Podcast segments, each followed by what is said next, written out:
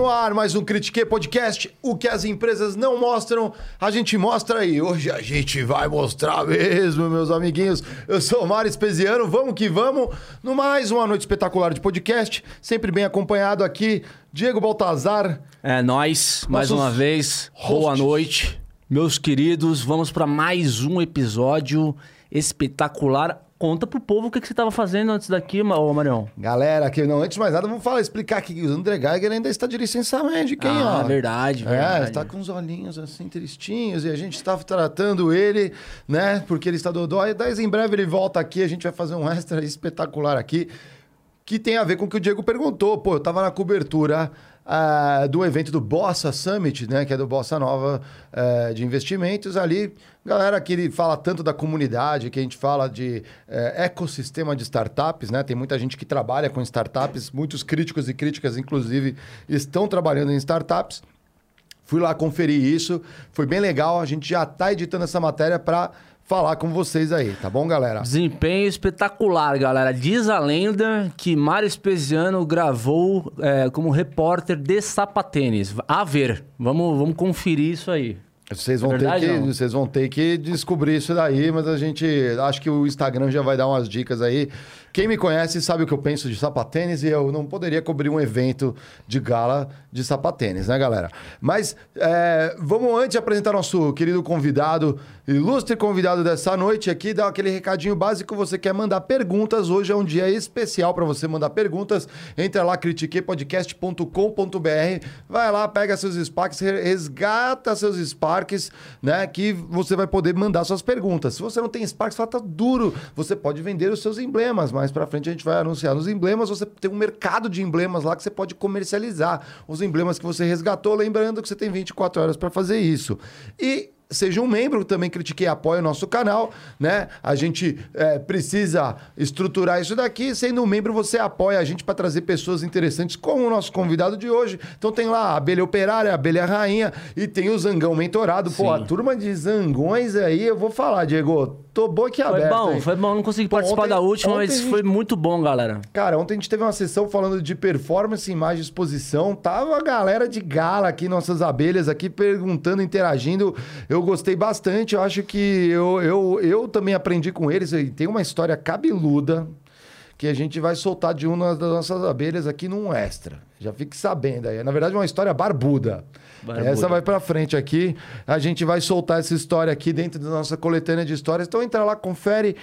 É isso aí. Sem mais delongas, vamos lá, Diegão apresentando o convidado dessa noite que vai bater o ponto com a gente aqui, galera. Vamos lá, galera. Vamos fechar essa agenda na semana aí, chamando especialistas do mercado no que diz respeito ao tema de RH, né? Então a gente começou com essa agenda na, é, na segunda-feira e na quarta-feira a gente está trazendo hoje ele que é especialista em RH, um cara com uma voz ativa aí no LinkedIn, fala de todo tipo de assunto, é, quando, quando o assunto é RH, desde posicionamento do emprego, entrevista, cultura. E ele também é fundador da EduAction. Conosco aqui hoje o Eduardo Félix. Seja bem-vindo aí, doutor. Vamos lá. Aê, boa, Mais um. Critique Podcast aí, tenho certeza que a gente Pontinho. vai E a trocar. primeira pergunta Beleza. sempre é, já bateu ponto Vamos na vida? Ponto, então? Ah, isso aí. Vamos lá. Ó, manjava até do protocolo já, meu. Já tá ali, já é ávido, já- já, já, tá- já tem intimidade. Mas você já bateu ponto assim na vida ou não? Nunca bati ponto. Porra, maravilha. Mas você já tinha visto o podcast já, né? Já tinha assistido ao podcast e já tinha assistido pessoas baterem ponto. também. Bater ponto nunca foi comigo, que eu gosto de resultado. Ah! Esse negócio de Não, mas você me parece de um tempo, cara da- fora. Quem controla tempo é, Sim. sei lá, Deus grego. Ah, não existe coisa mais isso, né, cara? Não, depende da... Da, Da empresa? da- tem bastante, da- né? Depende da, da função ali do, da, da pessoa e tal, que precisa de... De Tem ter um, tem, um, um controle de tempo, enfim, Uhum. mas para cargos mais táticos, estratégicos, Uhum. eu acredito que a cobrança tem que ser com base no desempenho. É, mas esse, esse relógio ele tá aí pra isso, pra gente mostrar que já passamos pelas, pela idade das- da, da, da pedra e que hoje ele tá aí só pra recordar mesmo. pra- Recordar pra- é viver. Recordar é viver, perfeitamente, cara. E, cara, pra gente começar a, a nossa, o nosso papo aí, pra galera te conhecer mais, como é que é, você. Como é que a tua trajetória te levou até o, você hoje ser um cara presente aí no LinkedIn é, no que diz respeito ao RH? É, como é que foi a tua carreira até aqui? Como é que funcionou até, enfim, o crescimento? É, a minha carreira foi bem diferente. Eu tentei muitas coisas até chegar onde eu estou. Eu comecei com, com RH e por incompetência eu não consegui, é, depois do estágio, ser efetivado para a área de RH e eu aceitei um desafio na área comercial e fui comercial. Até por... Que empresa? Eu trabalhei na Roquem, trabalhei na Ecolab, enfim. Legal. Ah, legal. Até sair e retornar ao RH. E aí, por conta de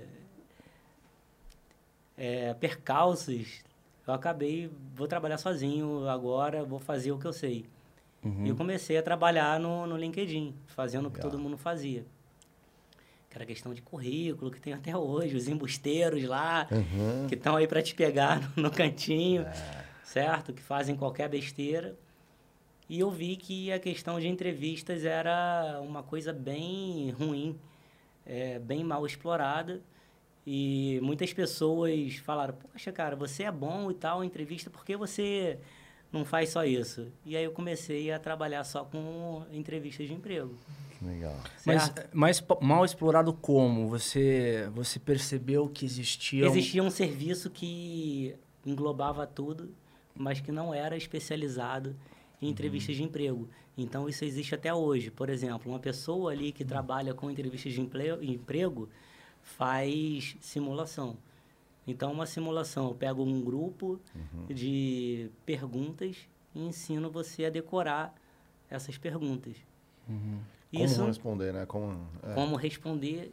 E aí o que acontece? Uma entrevista de emprego é como se fosse um momento agora. Não deveria ser, mas é como o momento que a gente está vivendo agora, nesse podcast. Uhum. E ela tem continuidade. Então as pessoas se preocupam em ensinar as perguntas mais clichês, por exemplo. Fale sobre você, como você se vê em cinco anos e tal. Clássico. Sendo clássico, que há continuidade a partir dali. Uhum. E aí que essas simulações falham. Por quê? Porque há empresas que trabalham com RHs e gestores que eu chamo de idiotas, porque fazem perguntas idiotas, correto? Correto, é. Perguntas idiotas, exemplo, onde você se vê em cinco anos? Conta pra mim. Onde o quê? Da onde, você, se vê em como cinco você se vê anos? em anos? Cara, zero, zero ideia. E você? Todo dia tá. Qual Eu foi me- seu último cargo, empresa? É, eu era head de... porque- Red, é. se eu falo pra você que eu me vejo peladão no meio do Caribe. Pô, exatamente. Eu quero aposentar em cinco anos. Quero estar... Beleza? É. E aí o que acontece? E aí você não tem um critério objetivo para você mensurar qual é o melhor candidato. Uhum. Então o critério principal é o santo bateu. É. Então tem candidato que vai ali, por exemplo, bater no santo. Então eu vi que ali era um campo que merecia atenção e me especializei nesse campo. Falei, não, eu vou trabalhar com isso e vou me destacar por isso. Que eu, não, tem que entrar, eu tenho que me destacar. Por quê? Porque não tem ninguém. Imagina, eu, eu e eu perdi para mim mesmo. Isso era que ano? não assim, dá, a tra- 2017, 18 Legal, cara. certo? E aí eu comecei a trabalhar com isso e Uhum. hoje eu faço outras coisas, que eu também treino profissionais de RH e gestores para entrevistarem candidatos, eu faço Uhum. ques- é, publicidade, também dou consultoria para empresas. Então é um trabalho bem legal que me dá bastante liberdade. Com relação ao teu público, é, falar de faixa de público, né? É, qual é o perfil da, das pessoas, dos candidatos que chegam até você? Porque eu entendo que, por exemplo, a molecada mais que está começando não, eu não no falo pra mercado. moleque. Hã? Eu não Não falo para pra- moleque, até porque o meu perfil é A, Hum. certo? Por conta do, do valor que, que eu cobro no meu trabalho. Ah, sim. é então, uma- eu traba- a maior parte do meu trabalho vai do analista sênior ao diretor. Uhum. Presidente eu nunca vi, eu acho que nem existe. É igual. Sim. é lenda. Eu nunca tive um cliente que, se, que fosse VP ou CEO, alguma coisa assim. Uhum. Mas eu vou até a diretoria. Certo? No início eu até trabalhava com estagiário, com assistente e tal, Uhum. mas depois é, passou a Você ser viu que algo- fazia mais sentido você É, nichar às mais. vezes eu ali. ajudo eh, algumas pessoas e tal, mas ali não, não valia mais a pena para mim. E, e qual é o perfil de demanda, de necessidade que você, você é predominante quando, quando chega chega para você e as pessoas que querem, teu- querem ver o teu trabalho? Se no caso do analista sênior, é mais se recolocar, é se transferir, é treinamento. É, depende bastante porque hoje, nesse exato momento, eu estou trabalhando bastante no período noturno e aos finais de semana. Porque são pessoas que estão trabalhando. Mas há momentos ali que eu pego pessoas que não estão trabalhando. Então elas conversam comigo na parte da manhã, na parte da tarde. É algo mais flexível. Então não há uma como fazer uma previsão porque é bem dinâmico. Uhum, Mas a, a demanda principal deles é quero mudar de emprego, quero arrumar emprego. É, o ou que que é? querem arrumar emprego. O meu público principal é esse. Legal. São pessoas que estão em busca de, de recolocação ou querem, Uhum. é, ou já trabalham e querem um emprego novo ou estão desempregadas aí. Cara, e, e aí a primeira pergunta É. que eu, eu quero que tu valide, cara, é um cara que tá precisando arrumar um emprego, vale a pena colocar aquele open to work no, no, no perfil ali do LinkedIn, cara? Isso faz sentido? Aquele verdinho assim do lado. Depende. Você tá marcado, tipo, desempregado. É, Depende do isso. objetivo. Porque quando a pessoa está procurando um emprego, ela tem que criar uma estratégia para que ela consiga dar continuidade. Aham. Então, quando ela faz um, um trabalho de crescimento da rede do LinkedIn e ela tá ali open to work, ela consegue mostrar para outras pessoas que ela realmente precisa ali procurar, né, arrumar um emprego. Mas depende também do trabalho que ela vai fazer com essa rede que ela tem. Então não basta ali, ah, tô open to work e, e vai. Não, não é assim. Eu gosto de trabalhar é, forçando a pessoa a raciocinar de maneira autônoma, de, de maneira crítica. Então não adianta, ah, eu tô open to work, e aí? Ah, Deus vai ajudar. Não vai.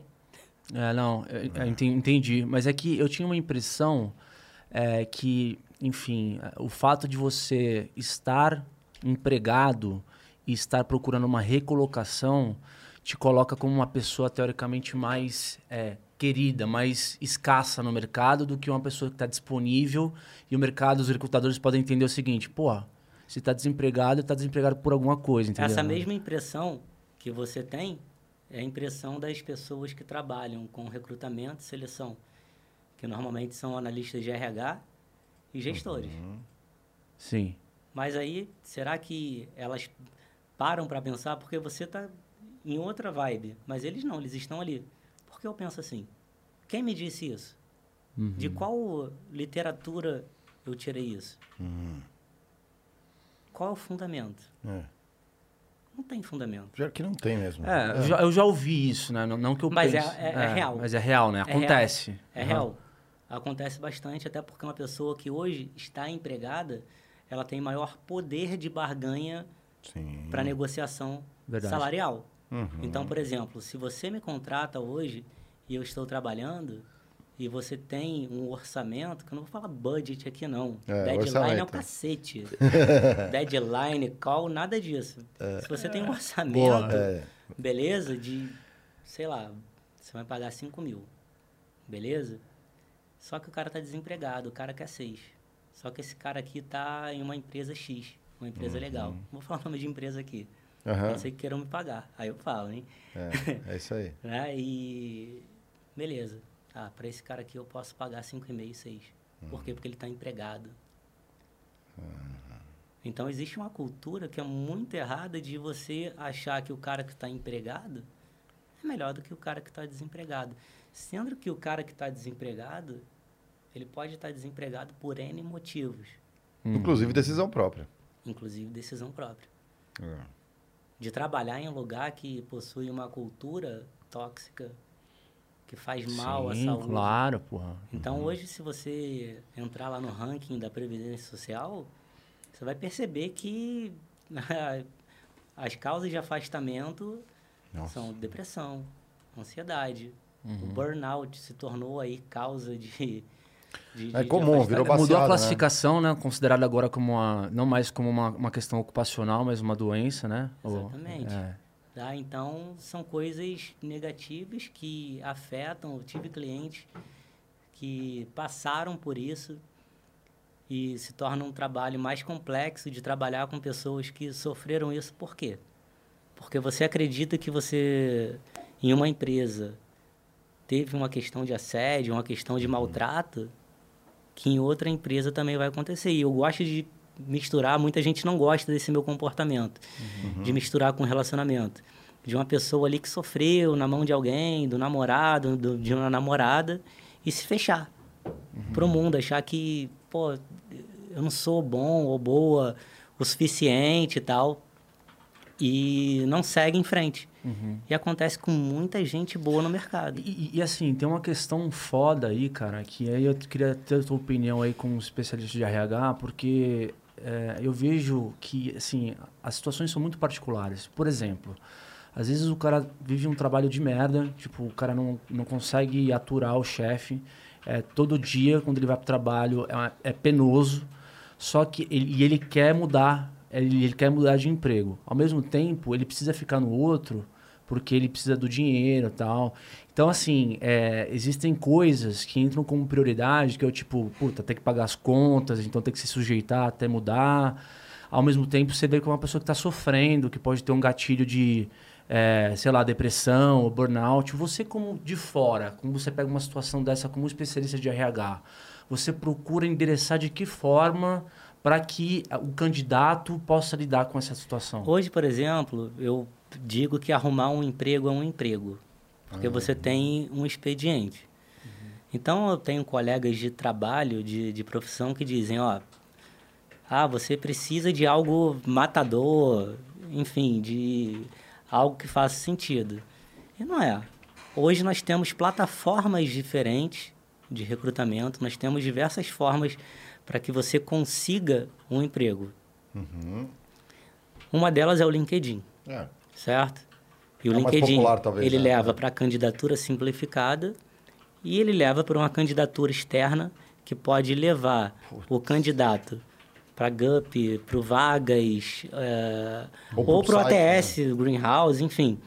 Workday, né? Ou para o próprio trabalho conosco ali deles, que é o próprio. Uhum. Beleza? Tem a forma também de networking e tal, de que para mim é a melhor. Uhum. Porque, que indica, né? porque existem vagas que sequer são abertas, primeiro. Há empresas também que possuem a cultura de premiar é, o colaborador que indica o campeão, o campeão que eu digo, o cara que consegue a vaga. Exemplo, ah, você Uhum. é, me indicou o Eduardo. O Eduardo entrou. Toma aí, dois mil. Eu ganhei. Cara, a. IBM tem isso. É. A IBM tem isso. Várias empresas que eu trabalhei tinham Em, isso. em recursos, ah, em vagas críticas, assim, que são estratégicas para a companhia, existe uma campanha formal de RH. Porque sai mais barato. Quanto é, que É, custa você contratar um indicação. que eu chamo de mosca branca? Pra contratar um headhunter aí que vai sugar todo. É. Que às vezes que não é conhece nem a cultura da empresa, sabe se tem. Se vai, vai, vai rolar, né? O, é, o que é mosca branca? Só para galera entender. É interessante Seria, esse termo. por exemplo, aquele perfil que ele é único. Aham. Ou ele é técnico, um perfil bem técnico, um Uhum. cientista de dados e tal. Ou uh, um executivo bem especializado na, na indústria, em determinada indústria e tal. Que você não vai encontrar esse cara de, de qualquer forma. Uhum. Certo? De abrir uma vaga, de atrair esse candidato vai ser difícil. Então você tem que ir E essa questão da indicação é interessante porque, teoricamente, ele passa por uma pré-validação por quem está indicando, né? Tipo, é, é, eu imagino que deve ter alguma coisa acompanhando o fato de você simplesmente indicar. Indicar e ser contratado, né? Se você faz uma entrevista depois com o RH e está preenchendo todas as vagas, aí ele está meio que validado, inclusive por quem indicou, certo? Depende, porque pode ser uma indicação fria também. De eu pegar o seu currículo Hum. e deixar lá. Hum. Pra Certo? tentar ganhar dinheiro. E eu já vi, não, não para tentar Não, ganhar não, dinheiro. eu Exemplo, tô- eu te conheço, certo? Pô, tô precisando de emprego. Deixa meu currículo lá, você conhece a pessoa? Deixa. Uhum. Não necessariamente está validado, mas eu estou conseguindo dar continuidade ao processo. Sai mais barato para uma empresa abrir um processo interno. Por exemplo, hum. e depois pedir indicações. Ah, eu não consigo achar quem eu quero aqui, e aí eu abro um processo externo. Uhum. Certo? Ou misto, para dar um, um gás ali no pessoal. Ou seja, misturar o interno com, com o externo. A gente traz muito o lado B aqui das empresas. Não rola um pouco de. Às vezes o candidato já é escolhido, mas tem aquele processo é, que a empresa fala assim: não, se surgiu a posição, nós temos que abrir internamente e externamente para ver a melhor opção para a empresa, mas no fundo vai tem ficar. Tem que colocar o compliance lá no rabo do RH, igual a polícia lá fazendo blitz. Quem controla o RH? Ninguém. É, ninguém. Quem controla o gestor? Ninguém. Então o gestor já. Há um erro que eu considero clássico e é óbvio para mim, que é o seguinte, certo? Existe um autor chamado Chiavenato que ele é bem controverso, porque há pessoas que julgam esse homem ultrapassado, hum. correto? Uhum. Ele diz ali, bom, é, responsabilidade ali de linha e função de staff. E o convidado anterior, ele tinha falado um pouco sobre isso, que quem manda ali, na verdade, é o gestor. Eu chamo de gestor o cara ali que é o gerente, supervisor, o coordenador. É o dono da vaga. Direto, o direto, da... que é ele que dá o, uhum. o, martelo final, apesar de algumas empresas serem diferentes, não, não é o foco aqui. Uhum. Então, por exemplo, o RH ele precisa deixar um processo bem montado. Para quê? Para que o gestor consiga trabalhar. Você precisa ter um critério. Isso não existe. Você já contratou pessoas? Muitas. Qual era o seu critério? Eu usava vários critérios, mas uh, normalmente era o conhecimento técnico, né? Técnico. Que, que precisava, o interpessoal, que eu analisava, e tinha uma questão de valores, cultura da empresa e tudo mais que a gente coloca e endereça ali para ver se tem. Mas eu pegava muito atitude no meu caso, né, da pessoa. Então, às vezes eu olhava, às vezes a atitude conta muito mais do que algum conhecimento específico, uhum. porque se a pessoa tem a atitude correta, eu entendo que ela pode aprender aquilo rápido ou numa velocidade que vai se adequar à empresa. O que é a, esses conhecimentos técnicos, talvez, eu consigo dar um treinamento e ela chegar lá. O que eu não posso ensinar a pessoa uhum. rapidamente são essas habilidades que ela, que ela já vem com ela é, ao longo da vivência, da vida, certo. da personalidade da pessoa. Né? Então, por exemplo, a forma que eu trabalho com profissionais de RH e de gestores é fazer uma espécie de mapeamento, uma espécie não, é uma, um mapeamento de competências. Uhum. Então, nós temos diversos autores também no Brasil, apesar de eu falar diversos, são poucos, que eu tenho Joel Souza Dutra, eu tenho Maria Rita Gramino, eu tenho Maria Odete Rabaglio, uhum. eu tenho diversos autores que tratam desse tema.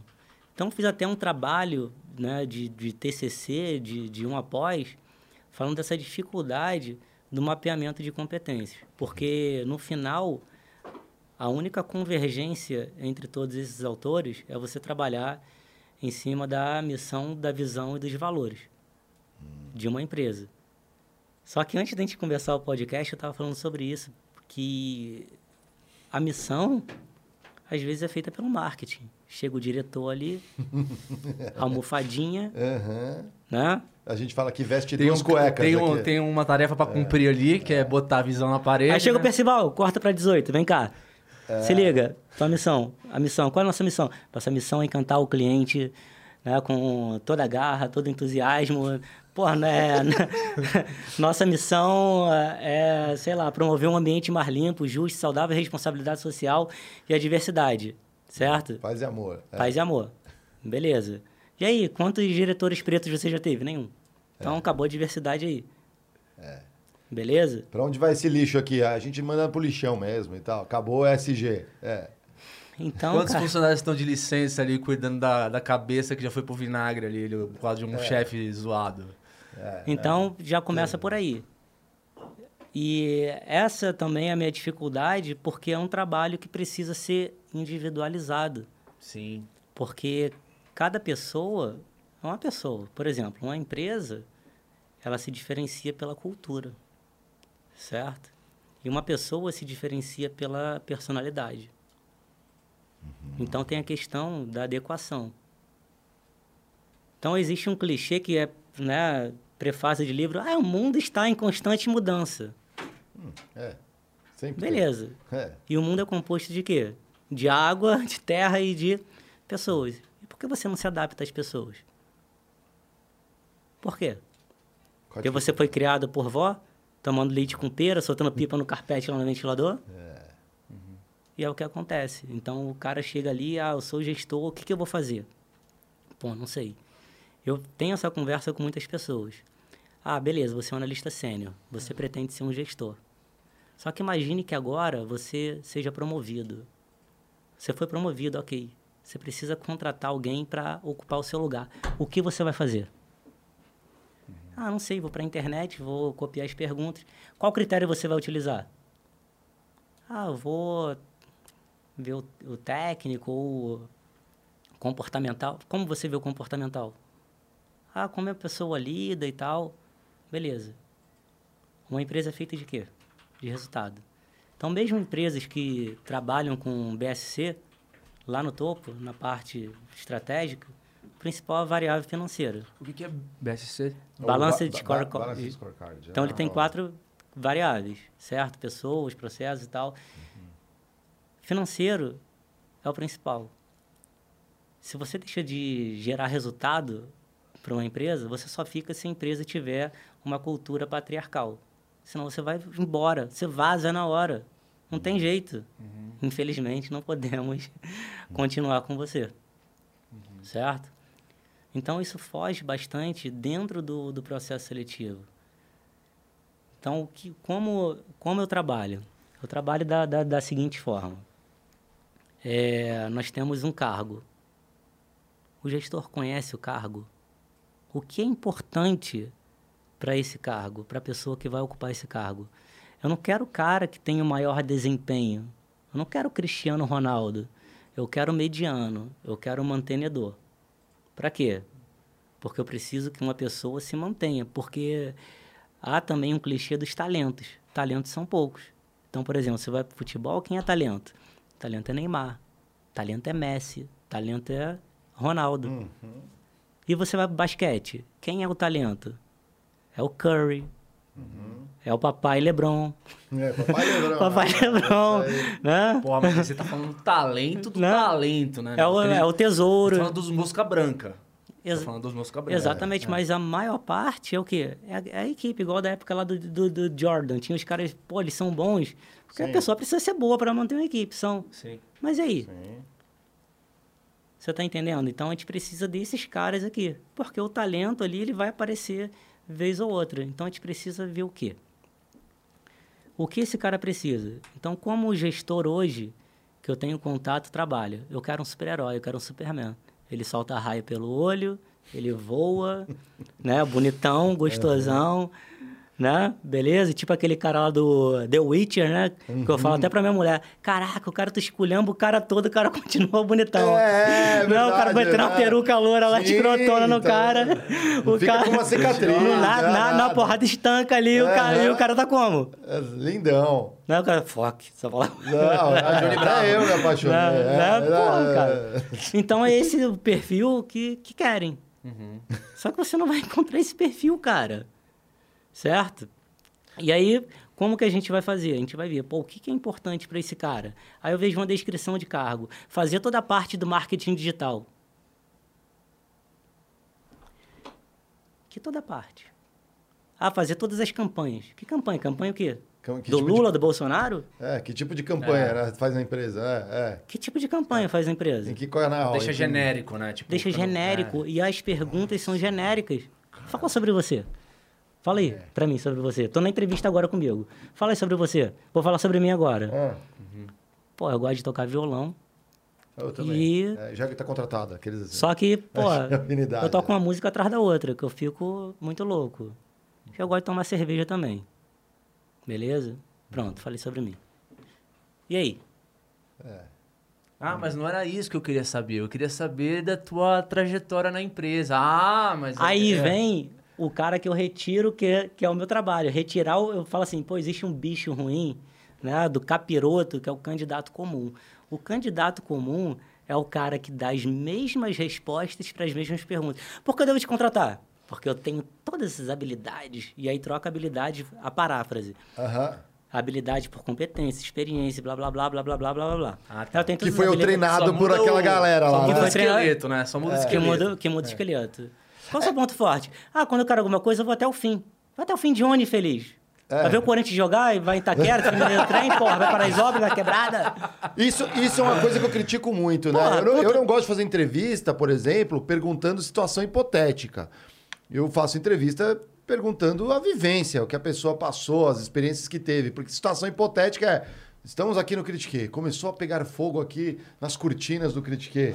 O que você faria? Aí o cara falou: Eu quero esse emprego. Ele vai falar: ah, Vou pegar um extintor, eu vou apagar, evacuar as pessoas, vou ver se tem alguém preso no banheiro, eu vou resgatar um super-herói.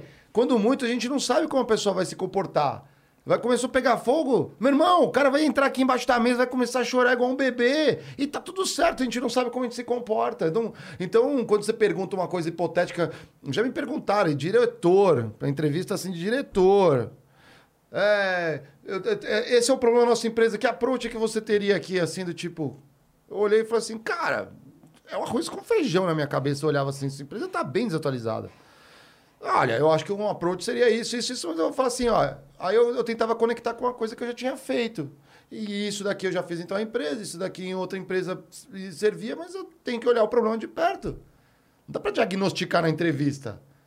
E aí eu perdi o tesão na vaga. Eu falei assim, se o cara me entrevistar mal e vai ser meu É a chefe... porta da entrada da empresa, É a porta da cara. entrada, cara. Eu vou ficar, eu vou trabalhar com um cara que não sabe me Não, mas, entrevistar, aí, mas aí é o seguinte, né? Aí volta a pergunta lá pro nosso amigo. É... Edu, é, qual é o tipo de técnica que um cara que tá recrutando pode ter em frente a um candidato de forma que o cara pergunte e o candidato que tá do lado de lá não fale o que ele quer ouvir? Você entendeu o ponto? Porque é, pergunta genérica, o cara às vezes está preparado ali de uma É, forma... A forma que eu trabalho é mapear as competências do cargo de acordo com a cultura e com os valores da empresa. Uhum. Mas não da empresa de forma geral, da forma ali do departamento.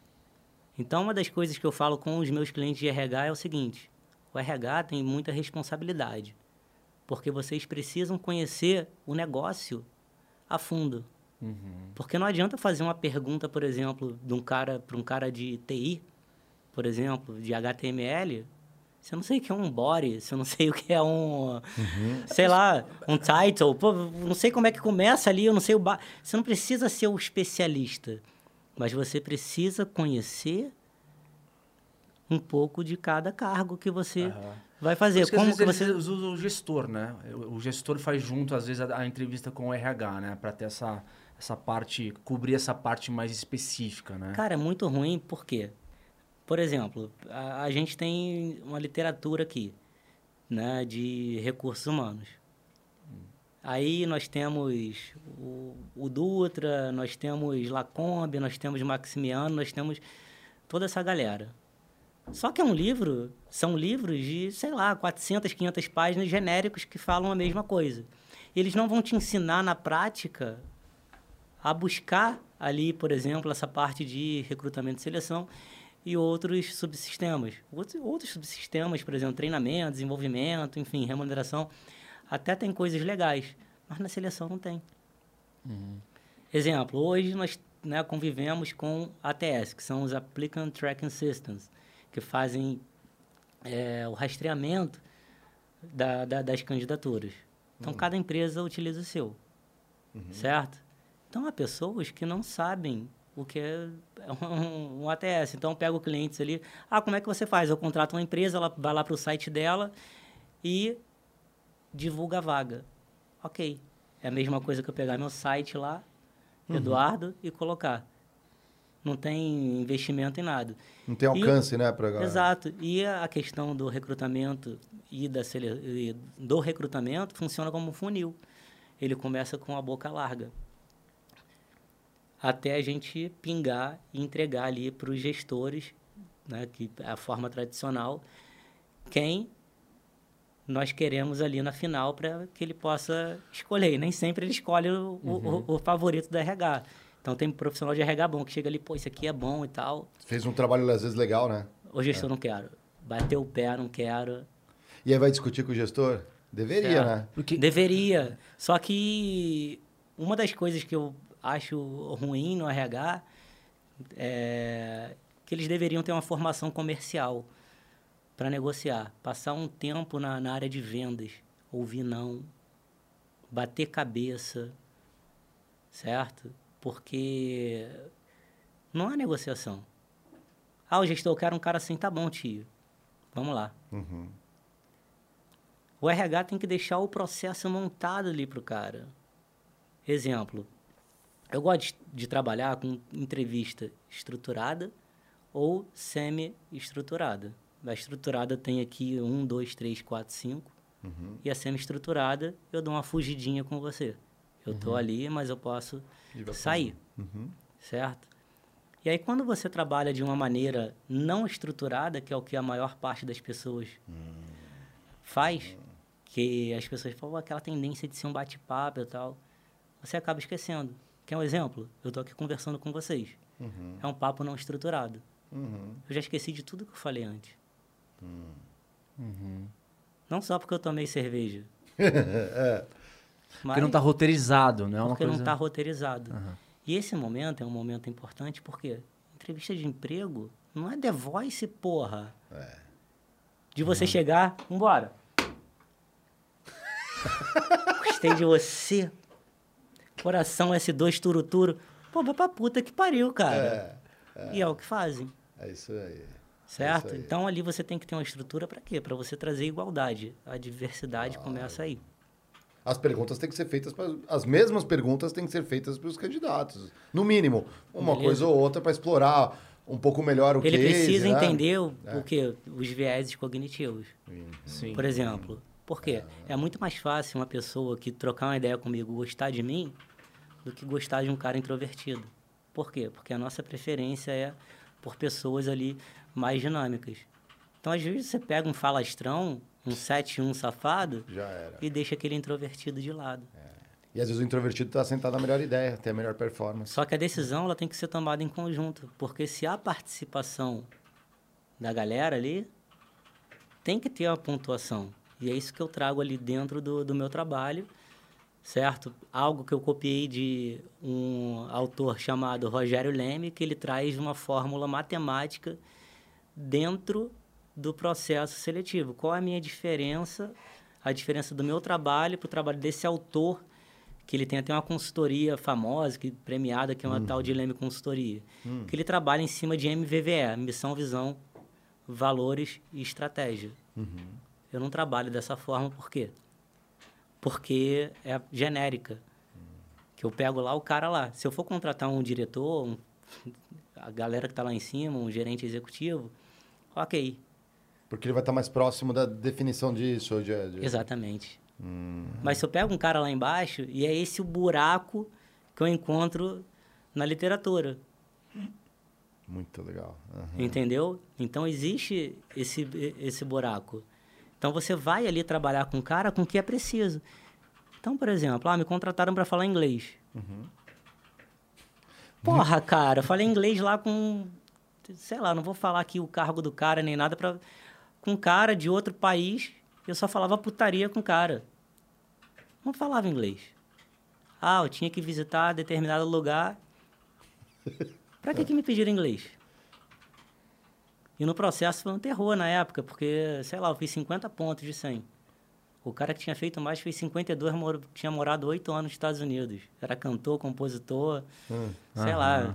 Enfim, Falava tudo. enfim, é. falava, falava Horrível, tudo, é. até gíria. E isso desmotiva. Isso é ruim para um processo seletivo. Você colocar ali um super-herói, beleza, e aí você encontra esse cara. Aí esse cara sai dali. Fica Uhum. puto. Sim. Aí o cara que é ruim, que saiu dali, aí vem o animal do entrevistador. Conta pra mim aí, Mário. O que, que você saiu da última empresa? Aí eu falo, eu falo. Eu acho que quando eu olho as oportunidades que eu tinha, elas eram mais motivadoras do que as oportunidades que eu tinha lá. Ai, meu Deus do céu. É sempre assim. Certo? Mas, Aí- é, mas eu posso é resumir muito como alguém ruim, que usa cara. duas cuecas, assim. É, cara, aí você trabalha sob pressão? Meu filho, pergunta pra mim se você trabalha sob pressão. Eu sou vascaíno, eu, eu gosto do vascaíno. Pô, vai me pagar? Cara, Gabigol, hoje tem gol do Gabigol, Flamengo, canto hino do Flamengo tudo. Ó, ó a pergunta, Você se relaciona bem com as pessoas? Nossa, sou o melhor, todo mundo me adora. Aí tu vê né? na vida real, parece até o Severo Snape lá do É, Harry Potter, o- cara. Ri, Severo. Nunca, não consegue. Não, não. Não Não, mas consegue. eu acho que tem uma parte, é, por exemplo, no processo seletivo, onde você, sei lá, passar da triagem, né? A questão que vai se personalizando com o tempo, onde o recrutador tende a já explorar a experiência do cara e não tanto, sei lá, as habilidades básicas ali que ele tem ah, na descrição da vaga. Aí o que você trouxe é bem legal, porque tem esse lance do semi-estruturado, permite, por exemplo, que ele explore uma parada subjetiva ali, né? Puta, o cara largou na mesa que ele entregou determinado projeto que tem a ver que, que- com a função aqui. Puta, me conta mais sobre esse projeto, né? Exatamente, perfeito, cara. Isso aí é fugir da estrutura que você tem. Para quê? Para você colher as provas que sejam relevantes Para o exercício do cargo, para o desempenho do É, que cara. Assim são as- normalmente as melhores. né? Acabou. Como- Acabou, cara. E numa empresa, ah, pô, gostei do cara. Você não tem que gostar do cara, você é adulto. Você tem que respeitar o cara. O cara é islâmico, é crente, é macumbeira, algu- alguma coisa, você tem que respeitar o cara. O cara é preto, branco, homossexual, trans, você tem que respeitar o cara. Tem que ver o quê? Se o cara é importante o quê? Para minha estratégia, eu tenho duas variáveis: estratégia e cultura. Correto? Ah, o cara é importante para isso? É. Então não importa ali o que o cara seja. Por isso que eu também peço para quem é meu cliente fazer primeiro uma entrevista de triagem que eu chamo de cara crachá. Né? É claro que isso não existe. Por que cara crachá? Porque ele faz uma ligação primeiro para quê? Pô, oi, tudo bem e tal. Pô, eu queria saber aqui se, vamos dizer as coisas que sejam importantes, vamos dizer que seja imprescindível o cara ter pós-graduação em gestão de pessoas. Você tem pós em gestão de pessoas? Não.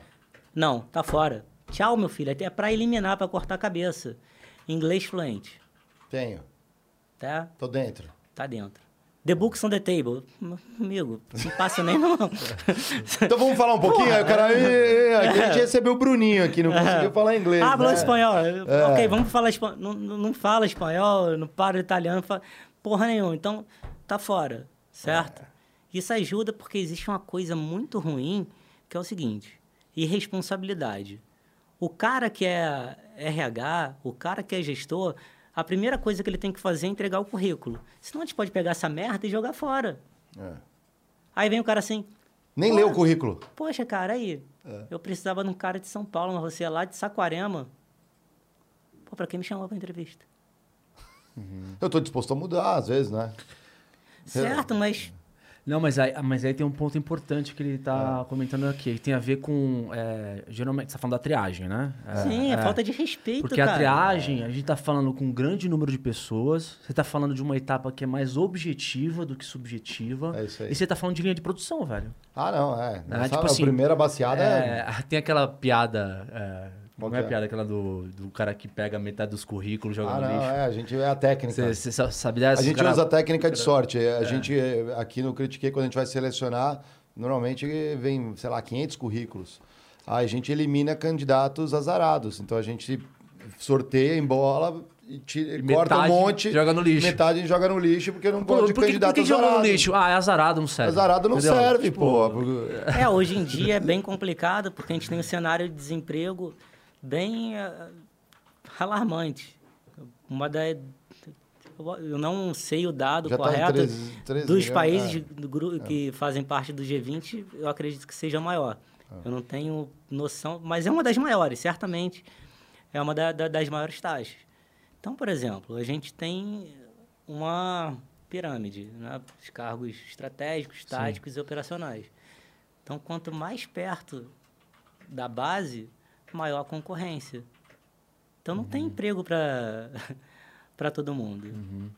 Mas, Certo? mas quando Mas- chega no topo da pirâmide também tem menos vagas, Exatamente. posições também. né? Exatamente. Então, por exemplo, o cara que está lá embaixo, ele vai ter mais oportunidades de entrevistas e tal. O cara que está lá em cima, não. É. Então, Mas eu entendo, tem um ponto importante aí. Na base, eu entendo que as, em- quem está recrutando cada vez mais está automatizando os processos de triagem. Ou seja, do lado de quem está se mas não tem como, cara. Olha só, você lê livro, Por exemplo, eu li. O, último livro que eu li, li tudo agora foi Harry Potter lá. Sei lá, 500 páginas, 700, sei lá. Uhum. Eu li aquilo porque eu sou meio malucão. Parei de trabalhar e vambora, vamos ler isso aqui. Beleza, só que é uma leitura que você vai embora. Agora o currículo não, o currículo é uma responsabilidade, eu te dou aqui. Olha só, você tem 30 currículos para ler, cada currículo tem de duas a três páginas. Em quanto tempo você vai ler isso?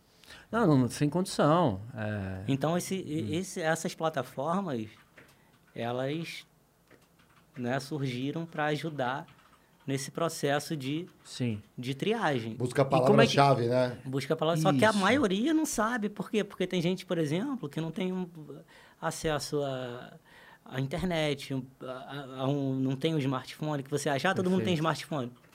Não tem. Principalmente quem está mais lá na, na base da, da sociedade. Certo? E aí, palavra-chave. Só que não são apenas palavras-chave.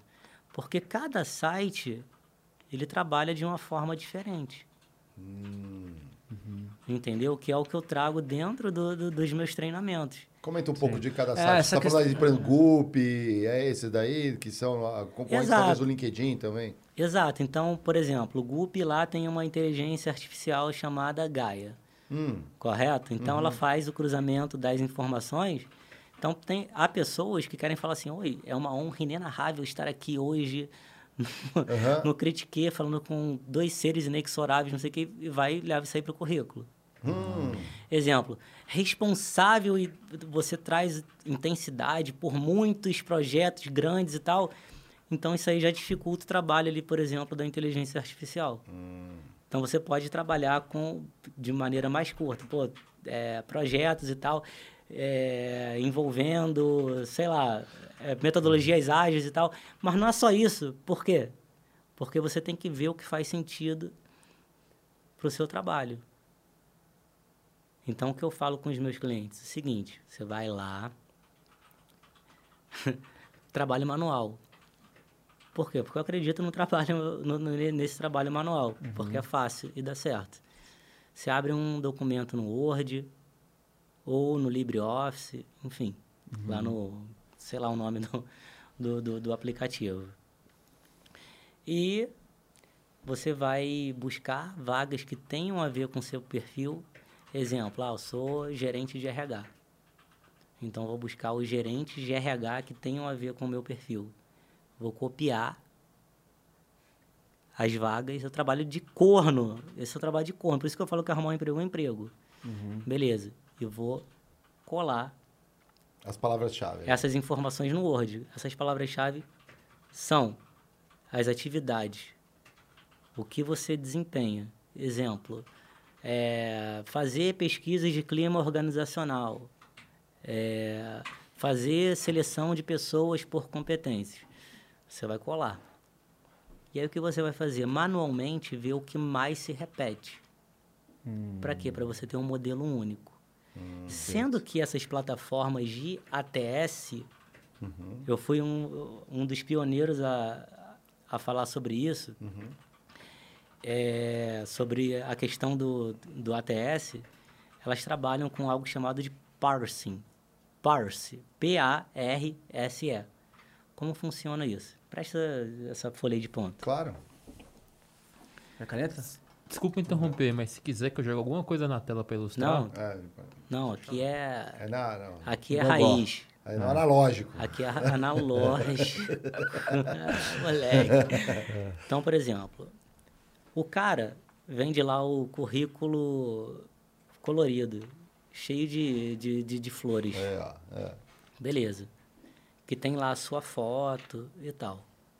Então, vamos trabalhar com o scanner. Você tem scanner? Tem? Ou já teve scanner? Uhum, Já sim. tem, tem. Então, o scanner é o seguinte: eu pego, coloco aqui no scanner, coloco. Aquilo ali é texto. Se eu não transformar para texto, aquilo é uma imagem. Uhum. Uhum. Beleza? É Isso aí.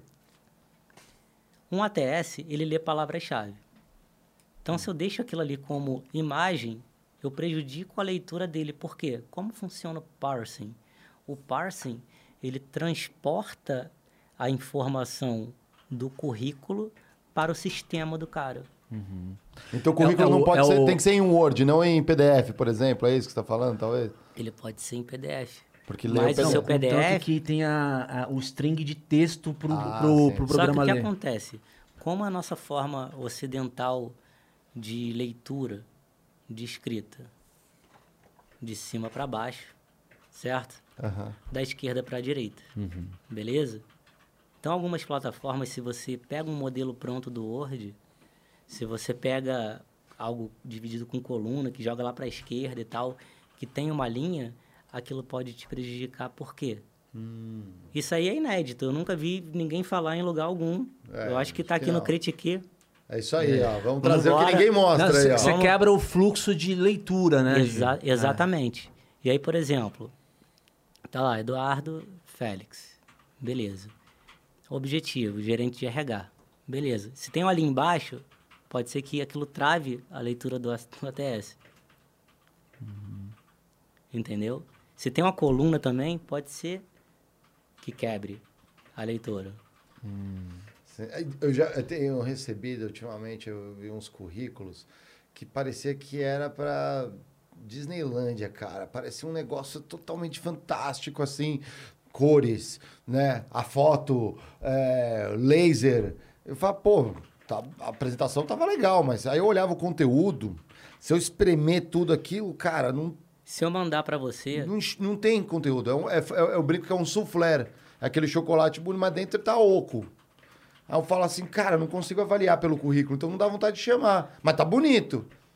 E tem, Né? tem uns assim que ainda colocam, sei lá, parece, já, já jogaram FIFA, Pro Evolution Soccer, essas paradas assim, que tem lá o jogador, Uhum. Ah, def- vi defesa 70, Sim. defesa 70. Pô, como é que o, o ATS vai ler aquilo ali? Que ele vai escanear. E aí, aí outra coisa, como é que eu vou mensurar que, por exemplo, comunicação eu sou 70 e adaptabilidade eu sou 90? Como é que eu explico isso pra você? Exato. Qual é a tua referência? É, né? Zero. Exato, assim. aí beleza. Entre os outros jogadores E do outra mundo. coisa, que muita gente coloca ali no currículo. Pô, sou, como é que é? Comunicativo, adaptável, tem iniciativa. E aí eu olho pra você, eu posso te achar uma mosca morta. Um idiota. Cadê a iniciativa? O cara tá ali, parado na esquina. Aham. Pô, então são coisas que é, eu considero lacunas deixadas aí pela explosão de instituições do, de nível superior, porque nos últimos anos nós tivemos essa explosão e eu jogo muita coisa no colo dessas instituições que elas vendem para você o seguinte: você vai fazer uma faculdade, você vai mudar de vida, ok? Você vai fazer uma pós-graduação, seja lato, seja estricto, enfim, você vai mudar de vida. Mas não te ensina a procurar a porra do emprego. Te ensina? Beleza? Pode ser a instituição mais renomada. Então o cara sai dali, o cara não sabe montar um currículo. Nossa. O cara não sabe como funcionam as coisas. O cara não sabe como ser entrevistado. E o cara fica desesperado. Pô, vai chegar a hora que eu tenho que ser estagiário, trainee e tal. E é muito ruim eu falar, pô, tem pessoa boa que tem pessoa ruim pra caralho também. Eu falo mesmo. E- Mas às vezes o cara que realmente é bom sai prejudicado porque não consegue entender como o jogo funciona. Mas eu posso te falar uma coisa, cara? É, é o que eu costumo falar aqui em alguns episódios sobre a questão da, do desalinhamento da velocidade da tecnologia com, com, a, com o ensino que é dado dentro de uma faculdade. Quando você fala que, puta, é, a- acaba que não, não, não ensina o cara a arrumar um emprego, por exemplo, essa questão do ATS, nem o professor sabe que existe. Porque é algo, por exemplo, que já tem um engine ali com uma inteligência artificial que surgiu nos últimos cinco anos. Então, a- a- a- as instituições de ensi- de ensino hoje carecem de velocidade para atualizar essa galera que está entrando no, no mercado de trabalho, sabe? Que nem isso que você trouxe também é bem legal eu, e não, não, não aprendi na internet, eu aprendi na IBM, né? O conceito de dado estruturado e não estruturado. Na verdade, quando você escaneia aquilo numa foto e a máquina não consegue ler, aquilo é um dado não estruturado. Ainda assim é relevante. O problema é que o modo que esses programas são feitos, eles conseguem ler e digerir melhor as informações com dados estruturados. Organizados. Or- Organizados, né? coluna tal, porque ele joga lá no, no- na máquina de moer carne e tem um output lá da tua informação. Então, é perfeito o fato de. Mas esses conceitos de tecnologia, de é, é, por que, que um é imagem, o outro por texto, e, e a inteligência artificial entende de uma forma e não entende de outra, cara, isso é tão novo. E aí, tipo, vem aquela coisa, né? É, é uma graduação que já está obsoleta, e aí eu preciso de cursos que sejam mais ágeis para preparar as pessoas. Ou, de fato, a gente tem um problema que é difícil de contornar porque tudo está mudando muito rápido, né? Acontece que nem todos possuem acesso à informação. A gente tem aí a digestão completa de fake news. Hum, então é muito mais fácil você aceitar algo que seja fácil do que você tentar entender o que não é tão complexo, mas é mais difícil. Uhum. Aí, por exemplo, ah, Mais da natureza humana, você tá ah, eu falando tenho assim. colegas de trabalho. Pô, vou fazer um currículo para você, Uhum. certo? Mas aquele currículo ali é parte de um todo. Por quê? Porque se você vai com um modelo único para todas as plataformas que existem, porque hoje é algo descentralizado.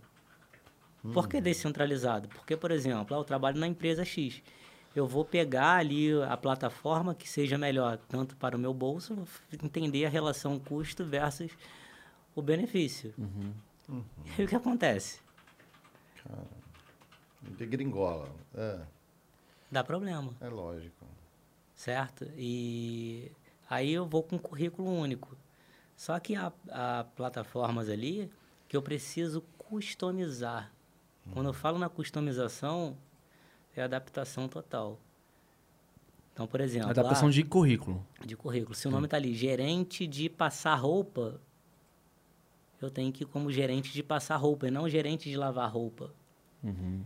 Então, há muitas pessoas que não entendem também algo que é bem legal, que cargo é diferente de função. Certo? O que, o que é um cargo? Um cargo é algo que serve para fins contábeis, folha de pagamento, status, carteirinha lá. Pô, meu nome é Eduardo, sou gerente de RH. Beleza? Mas também a questão da função das funções que a pessoa desempenha dentro da organização. E aquelas funções, elas podem exceder o que está dentro ali da, da- do escopo do, do- do- das atividades ou ser coisas a menos. Então, há pessoas, por exemplo, que são, um exemplo, gerentes, porém não possuem equipes.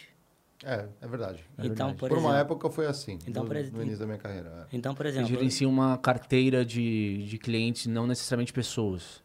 Também isso. Ou mas na área de, né? A como- comple- Ou na área comercial seria isso, mas não estou falando só na área comercial. Então, por exemplo, eu tenho uma cliente que é gerente de logística, Uhum. sendo que ela não possui equipe. Tudo terceirizado. Não, ela não possui equipe. Nada. Ela é como se fosse uma especialista. Então, ela vai para o currículo como gerente de logística, Hum. que é o cargo dela que está ali em- na carteira ou em contrato, caso seja PJ e tal.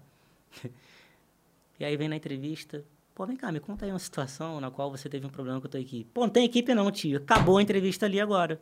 Por quê? Porque ela entrou como gerente, só que ela não exerce equipe. funções de gerente. E o mesmo acontece com que analista. O cara é analista. Só que enterram tudo ali nele. Não, não, caco de vidro, areia. É função né? por tabela, É né? o dragão branco lá, Tong Po. na- na- Aham. Tem que ter, é, Enfim, joga é. na zaga, vai pra lateral. Aí o né? cara, o cruza- cara, o cara faz tudo. É. E tem uma equipe. Porque fazem isso para remunerar baixo, enfim. Aham. E aí o cara vai para uma entrevista de analista. Pô, então, minha equipe lá. Bom, você tem equipe? Aí é o cara acima das qualificações. Como o meu povo querido gosta de dizer, overqualified. E aí raspam. Tudo. Isso é muito para este cargo, infelizmente não, não, não, não vai ser dessa vez. Esse é, um, esse é um caso específico de cargo versus função, que as pessoas, ah, vou estar mentindo. Não, você não vai estar mentindo. Se você não tem equipe, você não é um gerente. É, Você vai ser um analista, um especialista. especialista. é. Se você é analista, ele está na carteira, mas você tem uma equipe, você não é analista. Porque você vai para a entrevista contar situações específicas do que você É um faz. coordenador, é algum... Enfim, aí ele. Aí eu falo, pô, você vai procurar fazer essa triagem que eu falei anteriormente, de ver para entender qual cargo ali que ele mais se encaixa, se é supervisor, se é coordenador, Entendi. se é gerente. E outro caso E aí também. ele muda isso no LinkedIn. Aí a pessoa fala, não, mas ele nunca foi isso. Não é assim? A Exatamente. galera fala, não, mas ele nunca foi isso. Mas ué, o mercado diz que é. Não é o que a empresa dizia. Isso é Exatamente. meio... Isso é bem interessante. pega mal ou não? Colocar, Exatamente. mudar isso no Mas o que importa é o que você faz e você tem que manter isso. Porque um dos pilares ali para você ser contratado é a confiança. O cara precisa confiar em você. Mas o santo bateu. São duas, né? É uma brincadeira que eu faço. Se o cara não confia em você, vamos dizer que você tem um critério técnico para avaliar. E o cara seja bem técnico. E tenha outro que seja bem técnico. Mas "Ih, esse cara aqui é mó safado, não gostei dele. Você não vai contratar. Por quê? Porque você precisa confiar. Então, se você não confia, já era. Entendeu? E como estabelecer esse elo de confiança entre as duas partes ali que estão falando? Porque, querendo ou não, você está contando um pouco da sua vida pregressa para o recrutador e, e, e tem que ter um, um nível de confiança ali na mesa. Me que- contratando. É, não tem como. Porque a pessoa precisa conhecer o que ela fez realmente no dia a dia de trabalho, saber quais são as perguntas mais idiotas que existem. Exemplo, fale sobre você, como você se viu em cinco anos, porque eu devo te contratar, porque você quer trabalhar aqui, motivo da saída, e etc. E entender que há outras perguntas que podem ser feitas durante o processo de em relação ao que ela já viveu profissionalmente. O que você está me dizendo é que, de certa forma, o trabalho do recrutador é a arte de mitigar, mitigar riscos é, futuros de uma má contratação. É isso. Não, não é isso. Mas, de certa forma, é, é um pouco disso, né? Porque você ter qualidade na o, contratação... o recrutador, que normalmente é o analista, um assistente, às vezes colocam até o estagiário ali É. para fazer. Aqui no nosso modo tradicional de, de, de seleção de pessoas, é trazer os candidatos mais adequados para o gestor escolher. Certo? Mais adequados. Então, se ele não tem conhecimento do cargo, que é o primeiro viés, o mais horroroso que tem, como é que eu vou escolher algo que eu não sei? Exemplo, mesma coisa que eu sair contigo, pedir uma cerveja, e falar, escolhe aí, só que você não bebe. Como é que você vai saber qual é a melhor cerveja? Certo? Mas o cara que sabe o básico, sabe quais são as cervejas ali, sei lá, principais, enfim, da marca X e um pouquinho mais cara. Ó, tem essa aqui e essa aqui. Então você já consegue dar continuidade. Então o papel do profissional de RH, que eu bato bastante na tecla, é levantar a bunda da cadeira e ir para a operação. Entender ali o que o cara faz. E não apenas confiar na palavra do gestor, por quê? Porque tem gestor que não sabe porra nenhuma, foi indicado lá, do, do- da tia, da sobrinha gostosa lá. É. Entendeu? A sobrinha gostosa, peituda, foi lá, hum, é, é essa aqui, e vai. E não sabe nada. Por quê? Eu já tive o prazer de conversar com pessoas de cargos altos que, ao conversar, eu eu parava para refletir depois, vem cá, como é que essa pessoa chegou nesse nível? É o jabuti na árvore que a gente fala tanto aqui. E aí, mas aí entra a questão política também, Ah, é. que é uma das mais, não, ela não é trabalhada de forma isolada, mas é uma das mais importantes. Por quê? Porque você tem que estar perto de quem decide, de quem te joga para cima. É uma coisa que negligenciam durante o, o- a, a trajetória na empresa. Que a pessoa entra, pô, vou entrar, certo? Entrei aqui no Critique, Uhum. beleza? Entrei aqui, vocês me contrataram. Mas eu tenho que entender o quê? A arena política, ou tática, ou estratégica, enfim. Os jogos de poder. Porque às vezes, por exemplo, você é o diretor. Ele é o gerente. Mas ele manda mais do que você. Ah, isso acontece. Ou brilha mais, ou tem mais conteúdo. E, Ih, já e às vezes tudo. isso é perigosíssimo, né? Porque o jogo, ah, o jogo político de uma empresa pode, às vezes, estar a serviço de uma agenda pessoal de pessoas que têm bastante poder na organização, né? Exatamente, é como na poli- nossa política. É. Que a gente não vai entrar aqui no- em, po- em política, Sim, da, mas- da- é. de, né, enfim, puramente, mas é o que acontece dentro das organizações. Então, se você não entende isso, hoje nós temos uma cultura que é a seguinte, e eu tento também tirar isso das pessoas. Ah, basta eu ser o melhor técnico, ou seja, entregar o melhor resultado que vai dar tudo certo. Não vai porra nenhuma, por quê? Porque você foi contratado para aquilo. Ah, Exemplo, se eu sou da área de compras, eu sou contratado para trazer o saving. Uhum. Se eu sou da área de vendas, eu sou contratado para Ah, vender mais. para vender mais. Beleza? Se eu sou da área de compliance, eu tenho que fazer as coisas funcionarem, não posso deixar brechas. Então aquilo é o básico da sua função. Então tem pessoas que se matam, certo?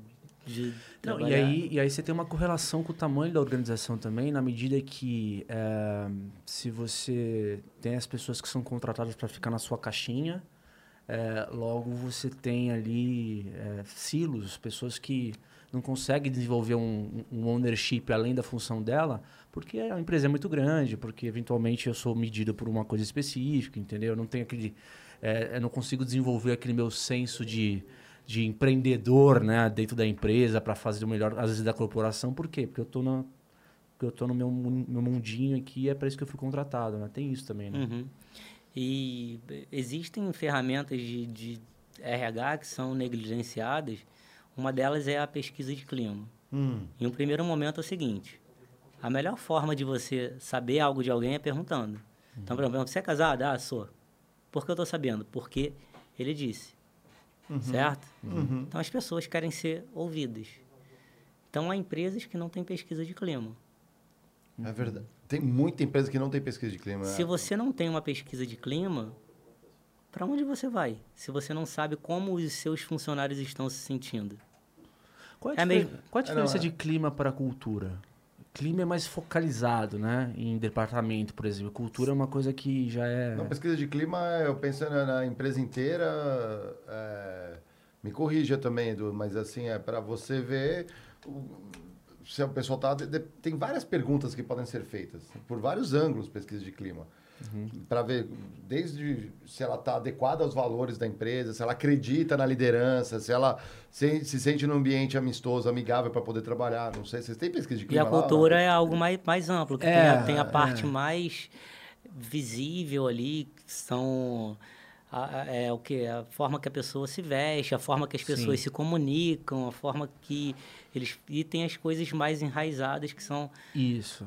É porque o meu, o meu ponto é o seguinte, eu dou um exemplo para ficar mais, melhor. O clima, ele não necessariamente está alinhado com a cultura, na medida, por exemplo, que você tem um departamento de ter um chefe escroto.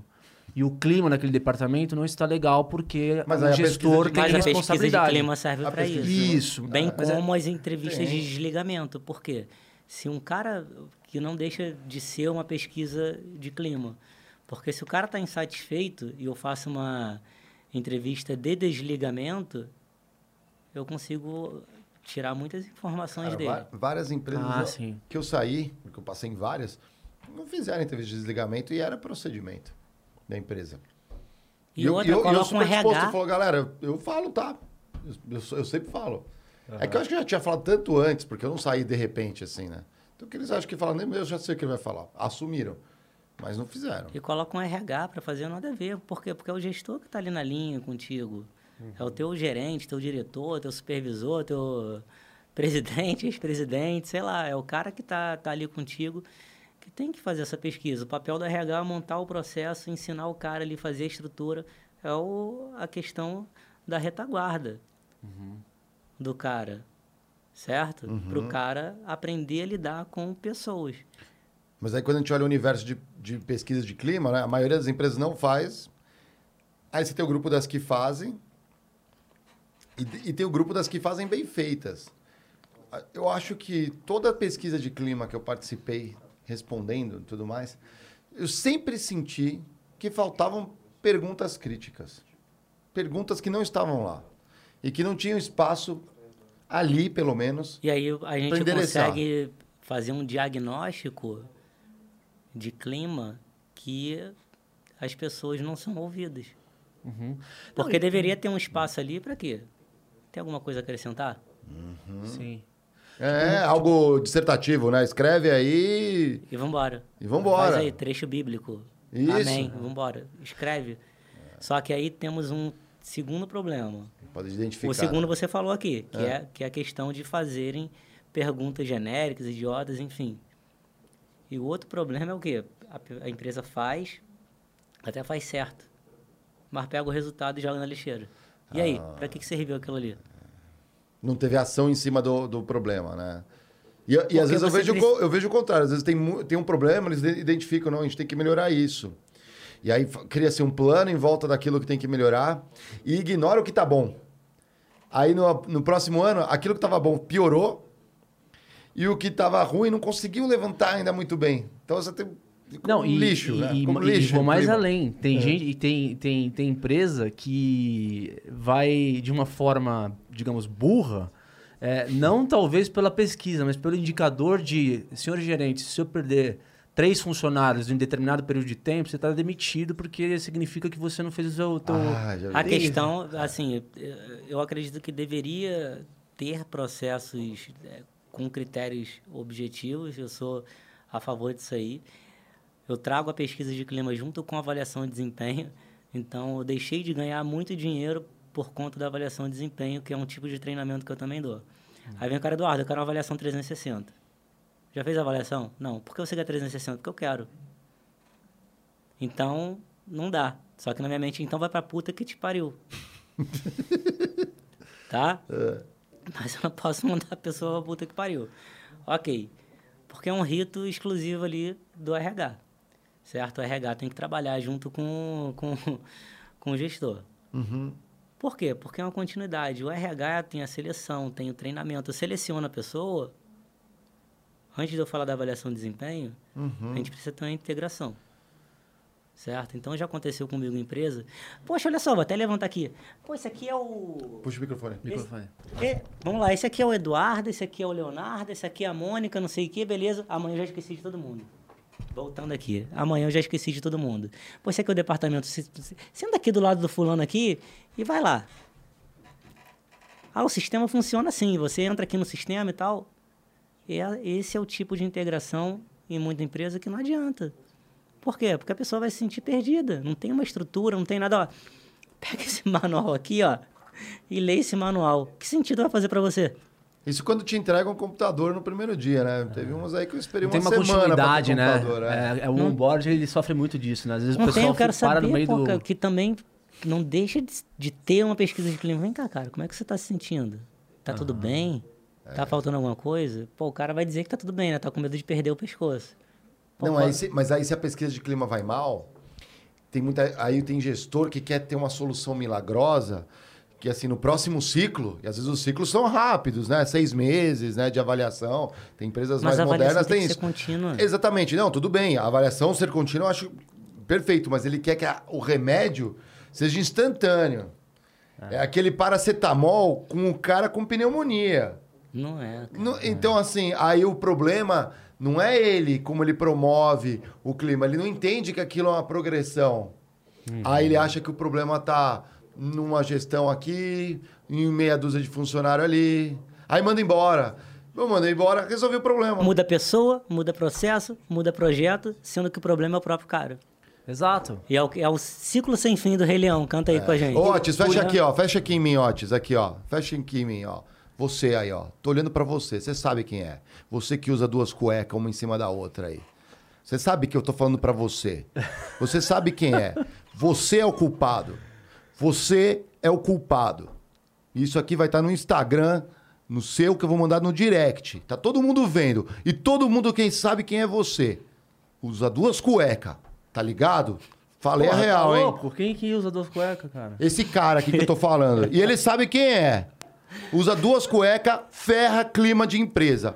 E contrata gente só que usa duas cuecas, porque só sabe... E sapatênis. eu- E sapatênis. Aí, não, não, Eu Mostra aí, mostra aí se tá de sapatênis. Aí, ó. Quando o convidado Aí, vem de tênis ou sapato, tá aprovado. Eu Sapatênis conhecia, eu conhecia a história do, da cueca do avesso, né? Que é diferente. Como que é da cueca do a- avesso? A cueca do avesso é aquele, a história daquele vendedor que no fechamento fiscal da empresa vai para outra cidade para ficar de plantão lá para fechar o contrato.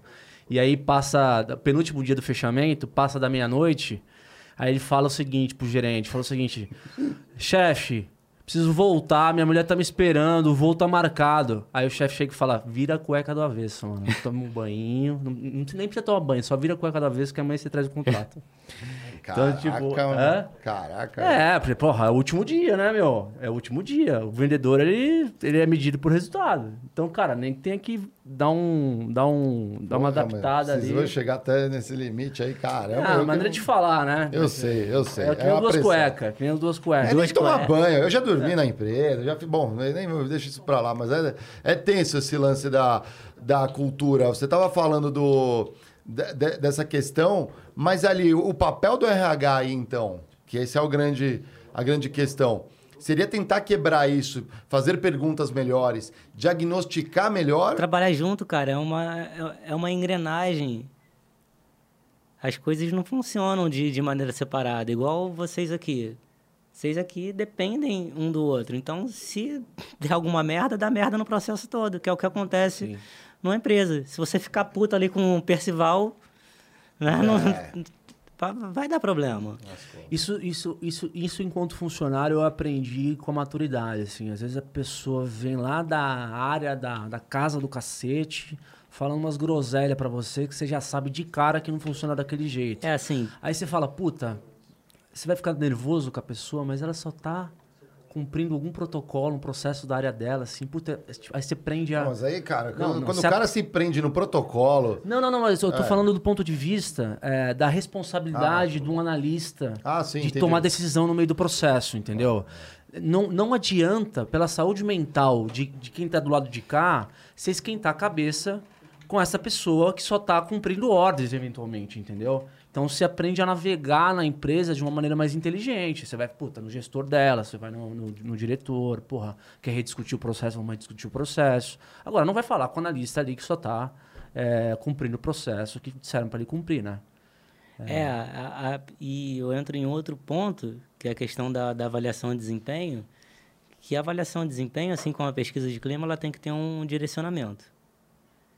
E o critério, por que tem que ser objetivo? Porque, vamos dizer que eu tenha vocês dois ali para promover. Caso tenha a questão da promoção. Pô, acho você mais legal. Ixi, chegou. Porra. Porra, aí tu fode batalhão, cara. Por quê? Porque o cara ali entregou muito mais e tal, enfim, fez o que tinha que ser feito e o outro ali favorito entra. Então avaliação de desempenho, Isso, é isso igual- é, é- uma é igual- coisa que me, sempre me machucou muito nas empresas. E quando eu vi alguém ser promovido, eu gosto de bater palma para quem é promovido, mas quando eu sei que é uma picaretagem, do tipo assim, porra, não, não, não precisava ser eu no lugar, às vezes nem tava na fila, né, ou no interessado naquela vaga para que foi promovida, mas eu via muito mais gente que interesse e capacidade potencial e performance acima. Só que é aquela coisa, é o jogo político. Talvez não teve uma exposição boa, não ficou bajulando, puxando o saco, porque a regra não é quem é melhor, às vezes. Ou muitas vezes.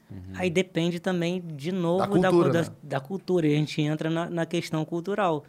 Só que é aquele negócio. Se você está num ambiente que você não entende, por exemplo, de pessoas, como funciona cada personalidade para você se adaptar, você vai, vai virar um, um eremita. A mesma coisa na empresa. Então você acaba se isolando, que acontece com, com muita gente. Essa, essa é a equação mais burra que eu acho nas empresas. Que a gente vê em negociação é a famosa falácia do bolo fixo. A gente acha que tá, o pessoal tira a fotografia e fala: Nossa, só tem um diretor nessa área. Então, se eu quiser um dia ser diretor, eu vou ter que matar os meus concorrentes ou performar melhor para ir puxar o saco, sei lá, o que você tem que fazer para chegar naquela posição. E aí, quem vai contratando vai, vai nesse viés assim: ah, eu contrato o cara mais legal ali, eu promovo aquela ali, que- aquela moça ali que vai muito bem, é dedicada e tal, mas às vezes não tem habilidade e o skill. Só que você mata a empresa que você trabalha dessa forma, porque se você coloca a pessoa correta para a função correta, que esteja mais preparada, a empresa vai crescer. Se todo mundo fizesse isso, a empresa estaria crescendo organicamente, né, sustentável, e naturalmente ela faria mais dinheiro. Os bônus seriam distribuídos melhores, todo mundo ia ganhar. novas posições iam abrir, novos mercados iam abrir. Quando você pega uma empresa que é multinacional brasileira, que está se expandindo pelo mundo. Pô, cara diretor aqui, mas vai abrir outra vaga nos Estados Unidos, vai abrir uma vaga na Europa, gira as cadeiras. A galera pensa fixamente na fotografia e não em melhorar a equação toda a- da empresa para abrir oportunidade. Aí o resultado é isso. É, Você tem um babaca lá em cima que contrata o outro babaca, a área fica totalmente tóxica, não gera os resultados porque a galera boa vaza. A galera boa não vai ficar ali. E aí a empresa não cresce. E aí a gente entra no viés da, da semelhança, que a tendência é você buscar pessoas semelhantes para sua convivência. Certo? É e aí, aí. esquece aí, tem um cara, enfim, ó, literatura Nossa, espírita, né? De, de um cara que eu gosto muito, eu acho que é o nome de um livro, que ele fala que diferenças não são defeitos. Então, a nossa tendência é tratar uma diferença como se fosse um defeito, ainda mais se aquele defeito afeta a gente de, de alguma forma. Então, você tende a entrar em outros vieses, por exemplo, que eu gosto de falar do efeito Horn, do, do, do efeito Halo, que são antagonistas. Se algo que você não gosta em uma pessoa, por exemplo, a pessoa fala alto, pô, eu não gosto disso. Então, a tua tendência é generalizar e transformar aquela pessoa numa merda. Então, por exemplo, ah, o cara é pontual, gosto muito dele. Então, mesmo até mesmo que você conheça ele, se a pontualidade for tudo para você, você acaba jogando um pano por cima, por quê? Porque a pontualidade vai fazer um efeito de generalização e você ter esse cara como máximo para você. Então, Por isso que diversidade é importante. Pensamentos diferentes e tudo mais. Só que o pessoal.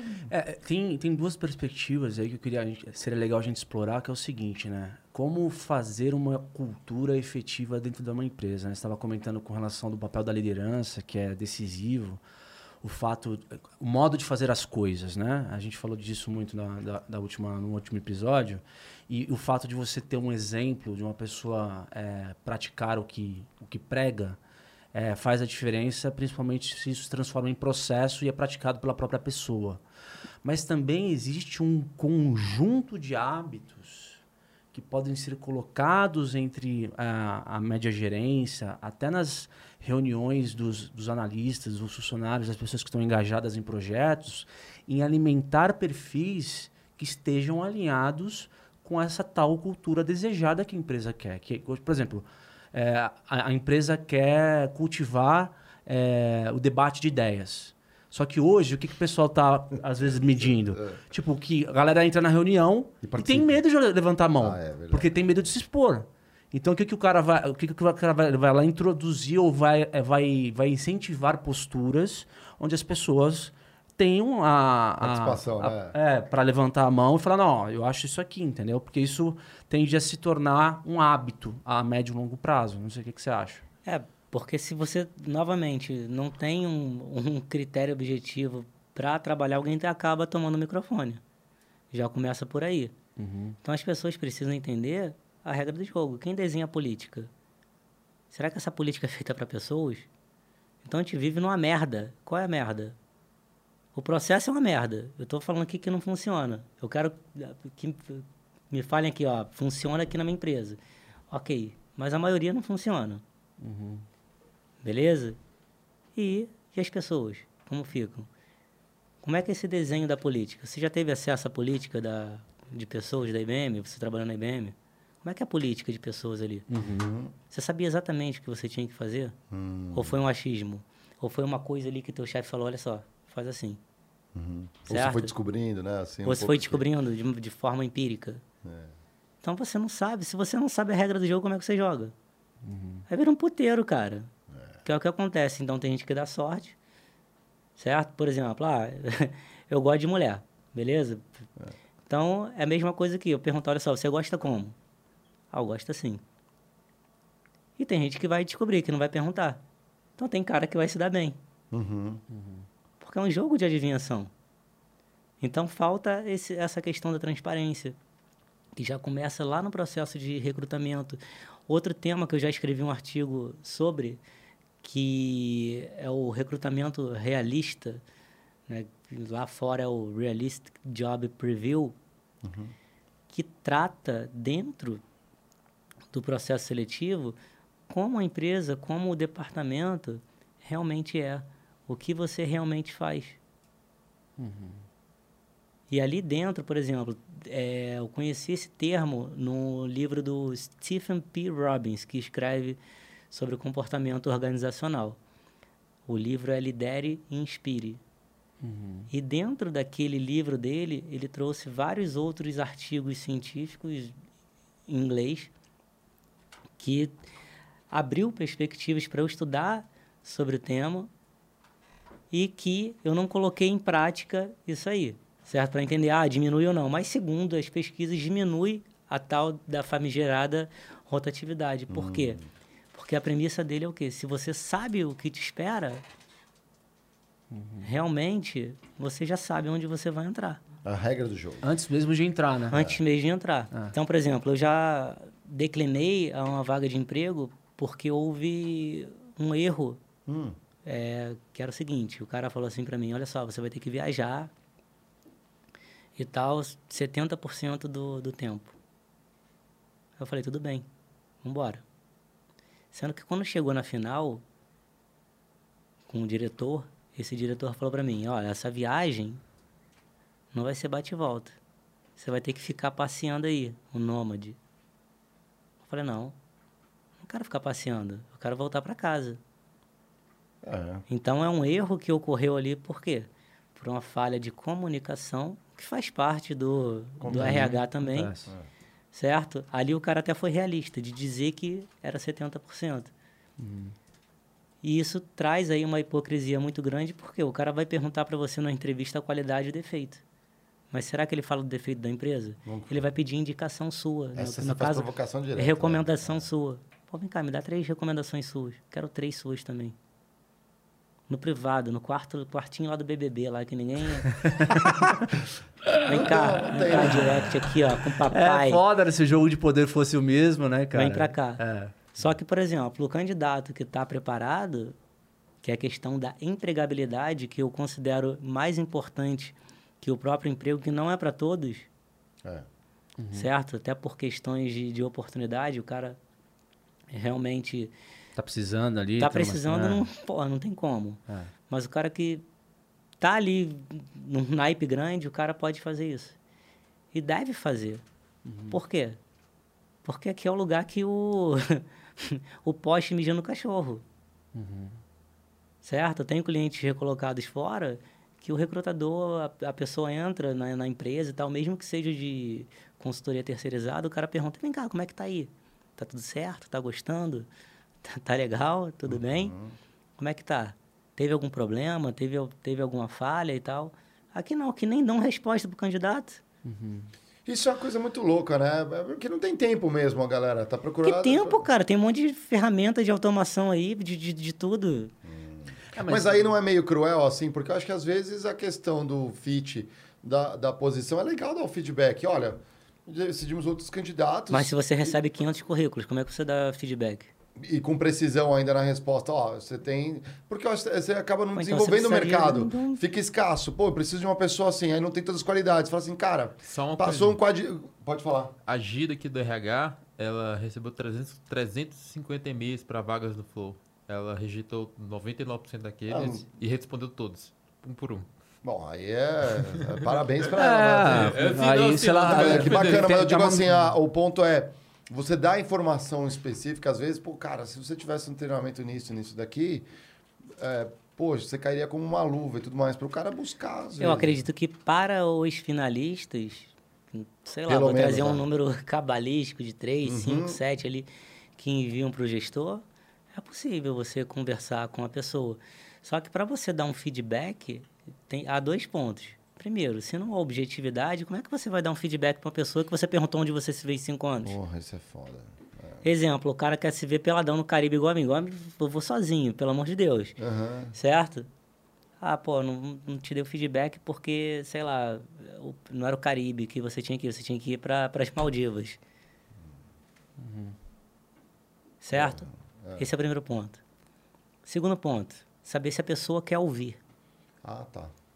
E se, e se você realmente vai saber falar. Então, o feedback é um dos processos mais complexos que tem. Por quê? Porque você tem que saber o que falar e você tem que saber se a pessoa quer ouvir. Porque há pessoas que dão feedback bem, só que você lida ali com um cara, que, aquele que eu falei ali, que é criado com, com leite com pera ali pela avó, soltando pipa. O cara não, não aceita. E aí, como é que você faz com um cara desse? Sim. Certo? Até porque é um processo, digamos, particular ali entre duas pessoas que estão conversando, né? Não é uma coisa. Acho que ela pode ter um processo, sim, tem que ter um rito, mas é, o que sai daquela reunião, é, pelo, por quem está recebendo o feedback, pode ser inclusive ouro para a continuidade da carreira, como pode ser você, você entra como você saiu, né? A mesma coisa, você não consegue aproveitar absolutamente nada se você não consegue é, ter, um, ter uma, boa, uma boa relação com quem está te dando feedback, certo? Por isso que eu acredito que a parte do recrutamento e da seleção tenha que ser profissionalizada. Porque é quem você convive. Então, por exemplo, ah, quando eu era mais novo, eu convivia com a galera ali de farra. Eu queria ir para farra. Só que ao longo do tempo fui mudando. Que é o que acontece numa empresa. Uhum.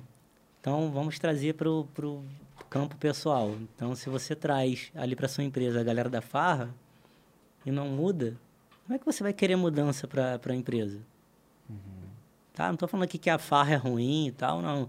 Estou falando que da, da- questão da mudança. Uhum. Então, a mudança, ela tem que começar ali nas novas contratações. É igual, por exemplo, fazem aqui na política do Brasil. né? Se você continua trazendo as mesmas pessoas, que são ali as castas, né? parente do parente, não sei o que, de famílias tradicionais, você não, não vai ter mudança. Você já conhece o cara lá, XYZ. Mas aí é uma tentativa também de você renovar. Então, essa renovação acontece na parte ali da seleção. Mas é uma coisa, cara, impressionante isso que você trouxe, porque é, é interessante ver como as instituições macro, por exemplo, um governo, um- uma sociedade que nem a nossa, resvala em micro-organizações como empresas, né? É, você querer mudança numa organização envolve esforço de quem tem poder, é, a- de- não sei se a palavra, o termo é correto, mas cortar na própria carne à medida que está abrindo mão de um status quo e de um privilégio que ele tem eh, no momento atual, né? Porque, por exemplo, um cara que precisa mudar a forma de fazer as coisas na empresa e ele tem uma posição de poder, significa que ele está se jogando numa, num, num território meio arriscado para ele mesmo, assim, né? Porque é quebra do status quo. Porque pode né? estar confortável a agenda dele pessoal que você Exato, falou. Exato. Até onde vai ali a bondade dele, a, a humanização. Porque para o recrutador, por exemplo, que está ali no trabalho, que é, que é operacional, fazendo daquele jeito, está ali há 5 anos, 10 anos, ele tem o emprego dele garantido. Então, para que, que eu vou mudar? Beleza, sem que quem está em cima não me incomoda, e se eu não vejo ameaça, quem, quem vai querer mudar? Eu não gostaria de mudar, eu, eu ia querer ficar ali confortável para sempre. Cara, vou te falar uma coisa. é, nas, nas minhas experiências com vendas, assim, uma das coisas que a gente é, procurava comentar e, e analisar era o perfil da pessoa que tomava a decisão em comprar um projeto. Porque às vezes é um cara que está sentado na cadeira há tanto tempo e um projeto de transformação digital, por exemplo, não faz sentido para um cara que está 20 anos na mesma cadeira e tem 5 anos para se aposentar, porque o cara ele tem uma agenda pessoal de não tomar um risco agora, mexer com a organização toda, porque ele já está se aposentando. Entendeu? Então, uma das coisas que a gente procurar saber é quem é o perfil da pessoa dentro da empresa que pode ser o patrocinador de uma mensagem de mudança dentro da organização. Então, isso era que bem hackear, então, é, basicamente. tinha- não... a gente teria que, porra, esse cara aqui, puta. Tá na Esse fita, não tá é o tipo de negociação que é rápido. Pode demorar um ano, exato, exato. certo? Porque envolve diversos atores. É a mesma coisa dentro de uma empresa. Então, a pessoa, por exemplo, eu tô com um, um rapaz agora, o Diego, que ele entrou numa empresa. Ah, ele já foi promovido. Ok. Eu falei, pô, cara, que sorte, porque nem eu esperava isso aí, você com dois meses. Que minha premissa de trabalho de mentoria é manter a cabeça do cara ali em três meses. E depois renovando os ciclos de três meses. Para quê? Para que o cara consiga entender a totalidade. Que vai na parte técnica, do que ele tem que fazer ali no trabalho para entregar os resultados, a parte política, que entra a variável relacional, comportamental, Uhum. e a parte cultural. A pessoa tem que entender a cultura que ela está inserida. E muita gente não entende essa parte cultural. Ou seja, imagine que eu tenha trabalhado na água não sei o que da vida. Uhum. E eu tenha modificado, sei lá, o layout aí da, da garrafinha. E tenha dado certo. E aí eu vá para outra empresa e tente modificar esse layout da garrafinha. Sendo que a tradição era a garrafinha daquele jeito. Do modo antigo. aham. E aí eu vou tomar paulada na cabeça. Por quê? Porque o que deu certo em uma empresa não necessariamente vai dar em outra. Por mais que você tenha evidências que uma mudança seria positivo ali, porque você Exato. já... É, exato. E aí a questão do raciocínio. Vem cá, eu vou mudar. Só que eu vou mudar, essa minha mudança envolve pessoas. Uhum. Envolve outros departamentos. Tem pessoa que não tá afim de mudar. Tem pessoa que não tá afim de Ah, mudar. já passei por e isso é um várias vezes. E, e, de certa forma é um instinto de sobrevivência. É ou não é? Porque o cara, É. é, o cara não quer correr um risco de, por exemplo, arrumar inimigos ali, adversários na empresa, políticos, que podem ter a cabeça dele a prêmio em algum, momento de fragilidade. Cara, dele. eu já peguei departamento ali que eu sei que em vários momentos da minha carreira era assim, tipo, puta, constrói do zero. Mas aí quando chega nunca é do zero. Aí eu fazia diagnóstico, assim, eu, olhando, conversando com as pessoas para entender. Então tinha gente que falava assim, tá, o que, que você quer? Ah, não, eu quero virar uma gerente aqui, administrar pessoas e tudo mais. Falava, pô, legal. Olhava, tinha potencial, mas não conseguia delegar atividade. Era assim, trabalhava workaholic, assim, tipo, de, de 8 da manhã até meia-noite se deixar. Mas não consegue delegar. Eu falei assim, não tem como, porque você tem que se desvencilhar. O corpo humano é uma maquininha. E é um, né? É, Então, assim, imagina você vai se promovendo, daqui a pouco você vai ser o presidente, você ainda vai estar lá botando pedido. Não tem como. Você tem que. Tem, uma hora tem que quebrar isso daí. É, é que não. Assim, quer a mudança, mas não quer. Sabe, não, eu quero, quer mudar, vamos, quem quer mudar? Todo mundo, então vamos. Não, mas aí. Pô, mano, vai ser diferente. Será que tá preparado? Pula no rio aí primeiro. Vai ser legal. Não se entrega. Aí tem todo um trabalho para poder eh, fazer isso, mas assim, é, isso é bem real. E acontece aos montes. E, e também tem a questão aqui no Brasil, que você sabe bem que às vezes nem todo mundo é promovível, não pela competência ou as habilidades, as entregas que tiveram, mas é pela vontade mesmo. Você quer mesmo, por exemplo, ah, eu quero ser promovido, é, sei lá, sou coordenador, quero ser gerente. Pô, bacana. Mas, ó, aqui tá esse pacote de responsabilidades a mais que você vai ter com essa nova função. Às vezes a pessoa tá olhando assim, o status, o salário que vai ter, mas não tá afim de assumir algumas responsabilidades que tem na função, né? Isso, mas eu, eu entendo isso também como um fator Brasil, que às vezes um salto representa um- uma questão financeira, uma, uma situação financeira tão melhor para a pessoa, né? Considerando nosso país aqui, que aí ela, ela tem que fazer isso para melhorar a situação econômica. Quando eu olho outros países, sei lá, trabalhei numa empresa norueguesa, cara, o, o soldador da empresa, ele não tinha um salário tão inferior quanto um gerente. Ele, os dois só que era a vocação. Pô, o cara, um quer fazer aquilo, gosta de fazer aquilo, vai procurar fazer bem, o outro gosta de fazer aquilo e tá tudo certo e ganham bem, tem uma qualidade de vida, mas de um país de primeiro mundo, né?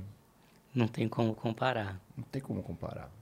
Então a gente meio que busca crescer por necessidade, talvez, aqui, né? Por... É, e há pessoas que não sabem nem o porquê. E eu fui uma dessas pessoas. Eu queria ser diretor, arrumei um cachorro, coloquei o nome de diretor também. E vambora. É, era um pinche lá, que, sei lá, que não tinha um comportamento de pinche, era educado, né? É real. Isso aí. E até há pouco tempo atrás eu convivia com isso. Pô, cheguei gerente rapidão e tal, pô, quero ser diretor. Mas, após muito tempo falou, de "Pô, esse reflexão, pô, eu quero ser diretor, eu quero liberdade, eu quero zoar, eu quero falar o que eu quero. Entendeu? Então eu encontrei um, um, um habitat para que eu pudesse me desenvolver dessa forma que. E é por isso que é tão importante é, as pessoas criticarem, saber o quão genérico e às vezes um desserviço, aquele ponto que você colocou, que você trouxe ali, o, o, é, o que, que você quer ser daqui a cinco anos. Porque essa percepção que você teve de não querer mais ser diretor, ela não veio ela não veio já desde o começo, é uma coisa que foi virando na tua cabeça, com e a, algo tua experiência, né? imposto pela sociedade, assim como a pessoa ter o, o corpo perfeito, ou não sei o que, antes dos 30, né? Antes dos 30 você tem que ter carro, tem que ter casa, não sei o que, enfim... Então são coisas que você vai absorvendo através da, das redes sociais, né? Os Pressão social, né? Os modelos de, de, de sucesso. E às vezes você pensa, pô, será que realmente é isso que eu quero para minha vida? Uhum. Então, por exemplo, hoje eu me sinto realizado porque eu causo impacto positivo na, na, na vida da, das pessoas, né? a mudança. E consigo trabalhar, por exemplo, ah, eu trabalhei para caramba esse fim de semana, sábado e domingo. Só que ontem, por exemplo, e hoje eu não trabalhei.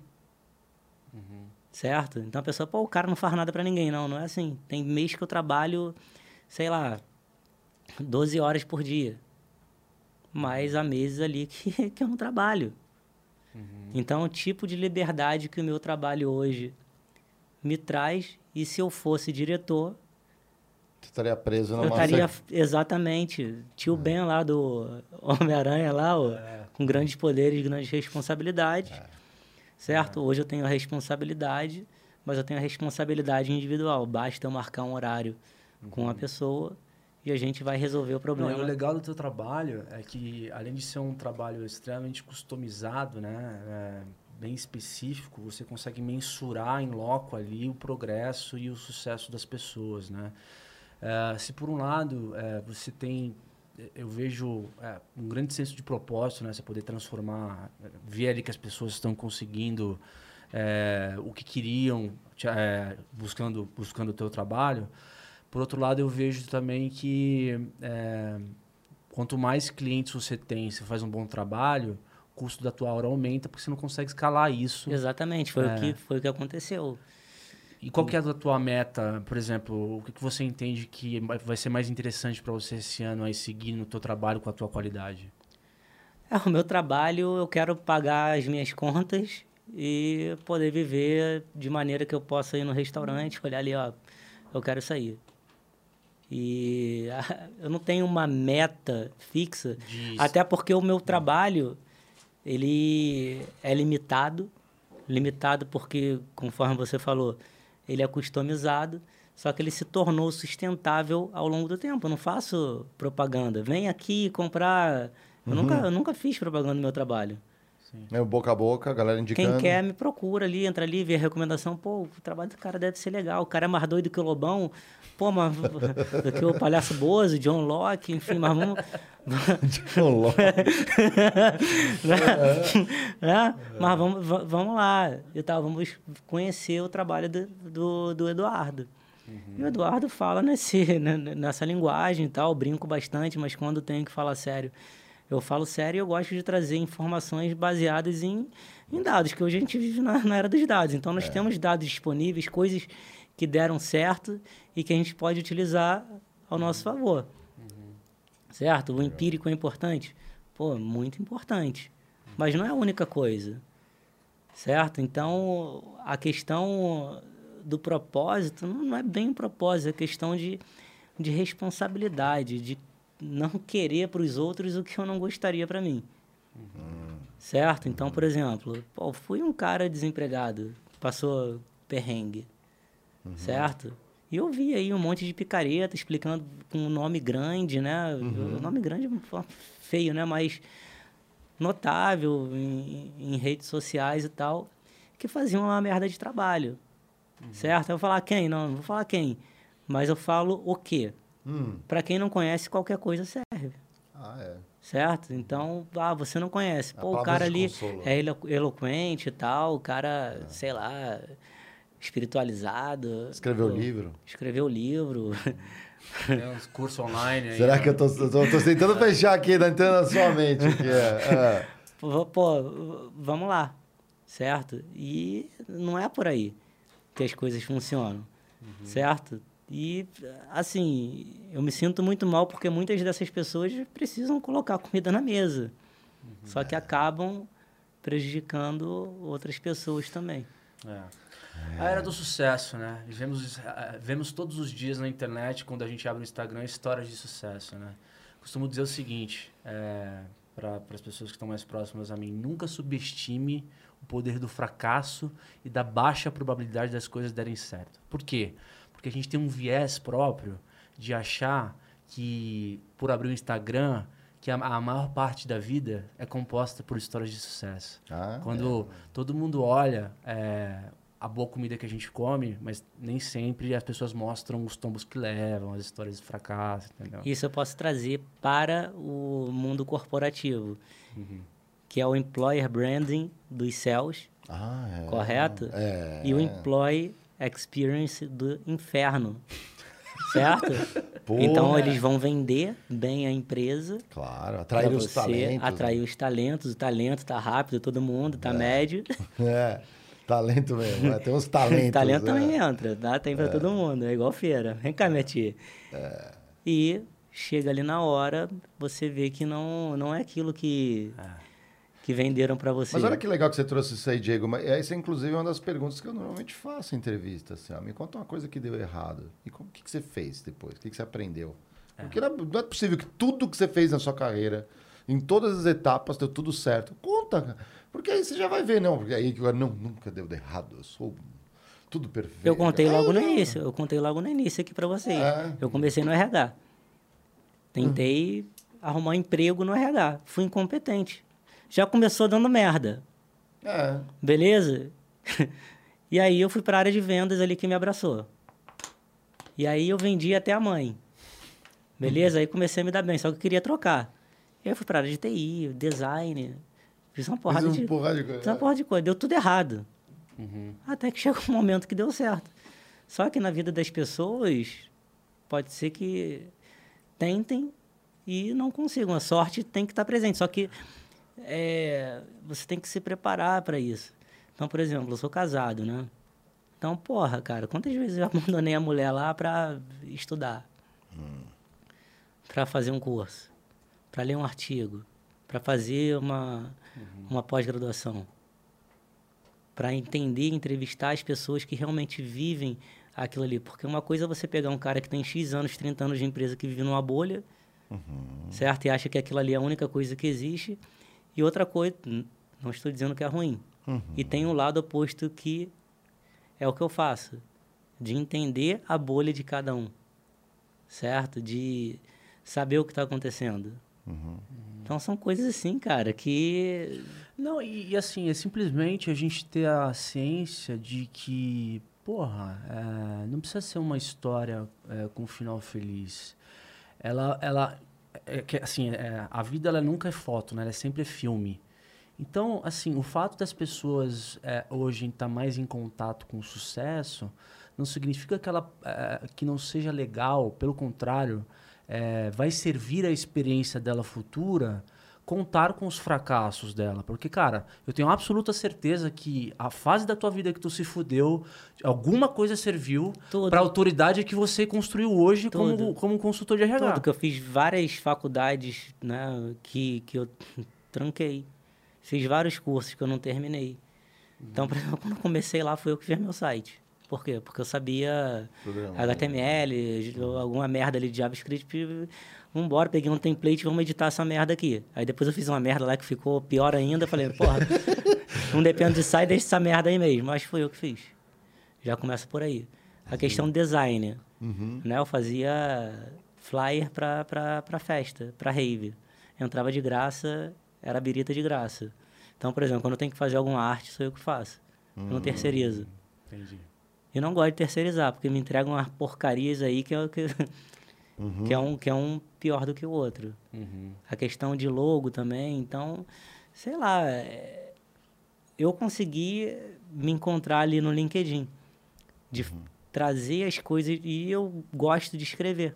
Você dá umas polemizadas ali que às vezes eu até caio da cadeira de manhã, assim, eu tô vendo, cara, cara, não é possível que o Félix meteu essa aqui. Aí eu quero ver a reação da galera. Mas a galera gosta, cara. não, a galera gosta, mas sempre tem uns que não gostam.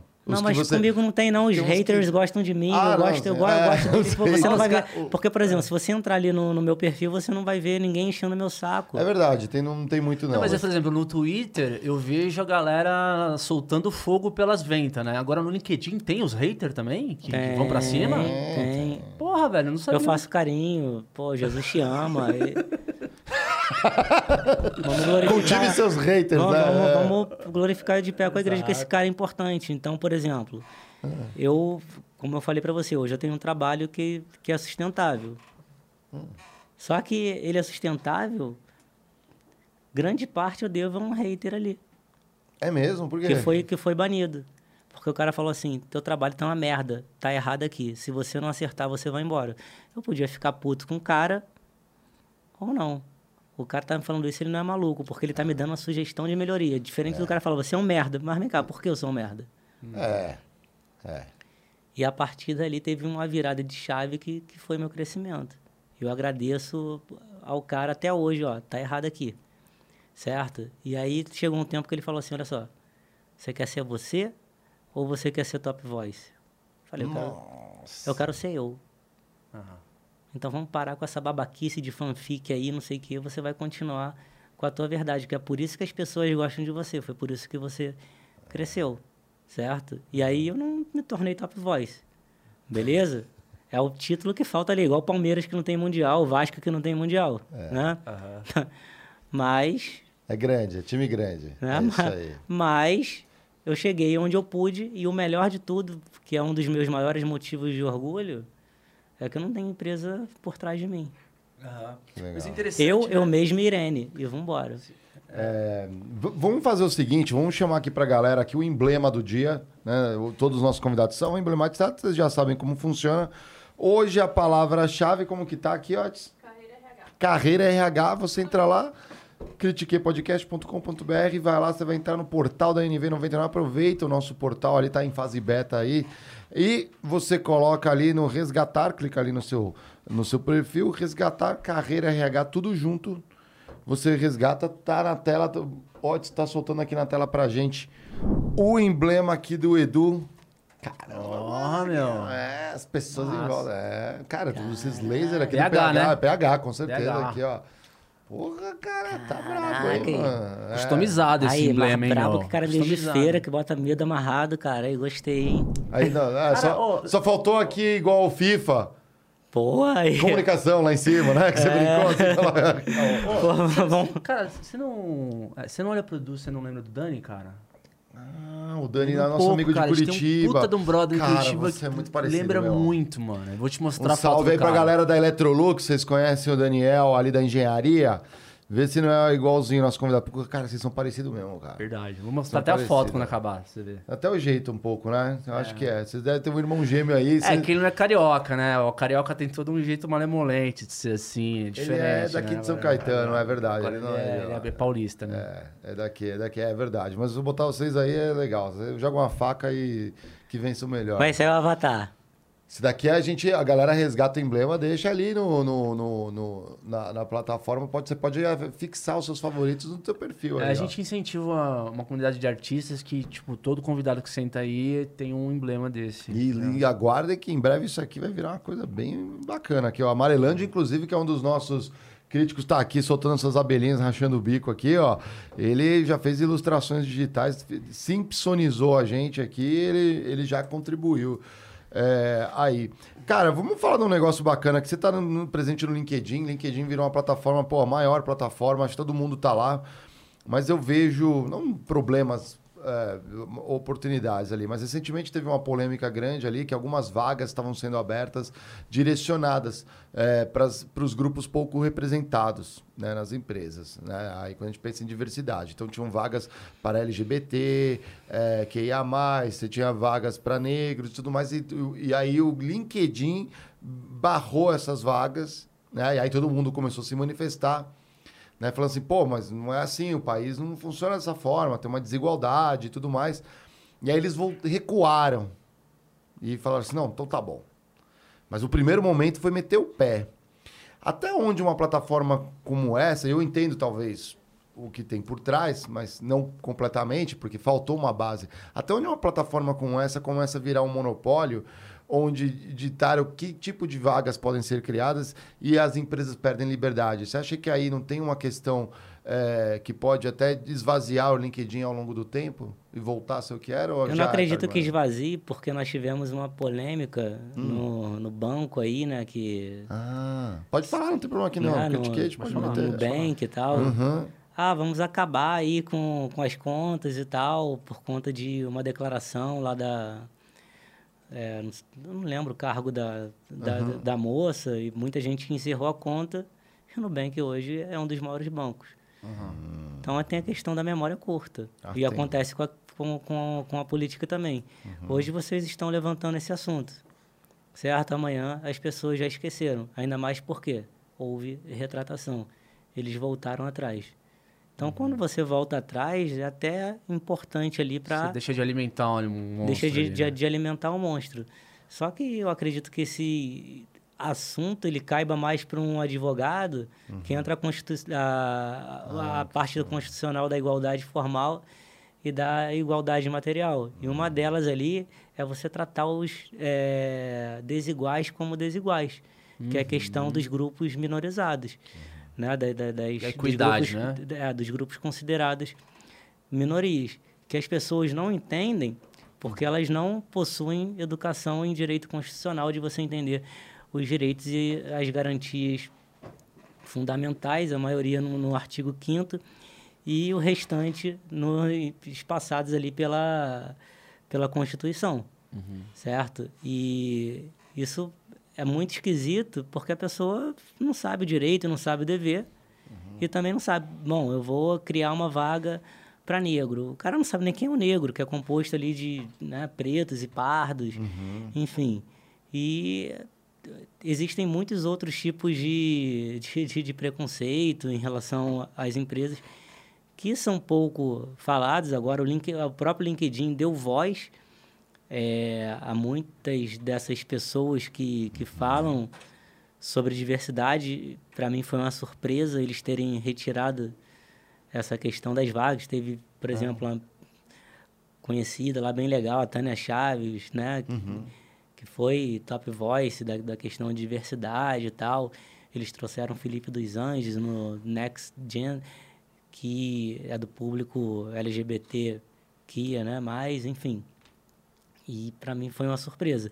Mas eu acredito que entre no campo jurídico, que deveria ter um, uma situação de educação em relação a isso, para que as pessoas consigam entender, é, em relação, por exemplo, à raça, a origem dos problemas no, no, nosso país, que muitas pessoas não sabem, que é uma questão recente, que a população é, negra ela foi marginalizada, porque uhum a maioria ali eram escravos que, que vieram né, da, da, da África, mas existem negros de outros lugares, enfim, e que aqui foram marginalizados. Nós não tivemos políticas públicas para ajudar a nossa população negra. Quem está resolvendo é a indústria Porra, privada. então hoje você olha ali um negro de carrão, você acha que é motorista. Se você está de terno e gravata, você acha que o cara é um segurança.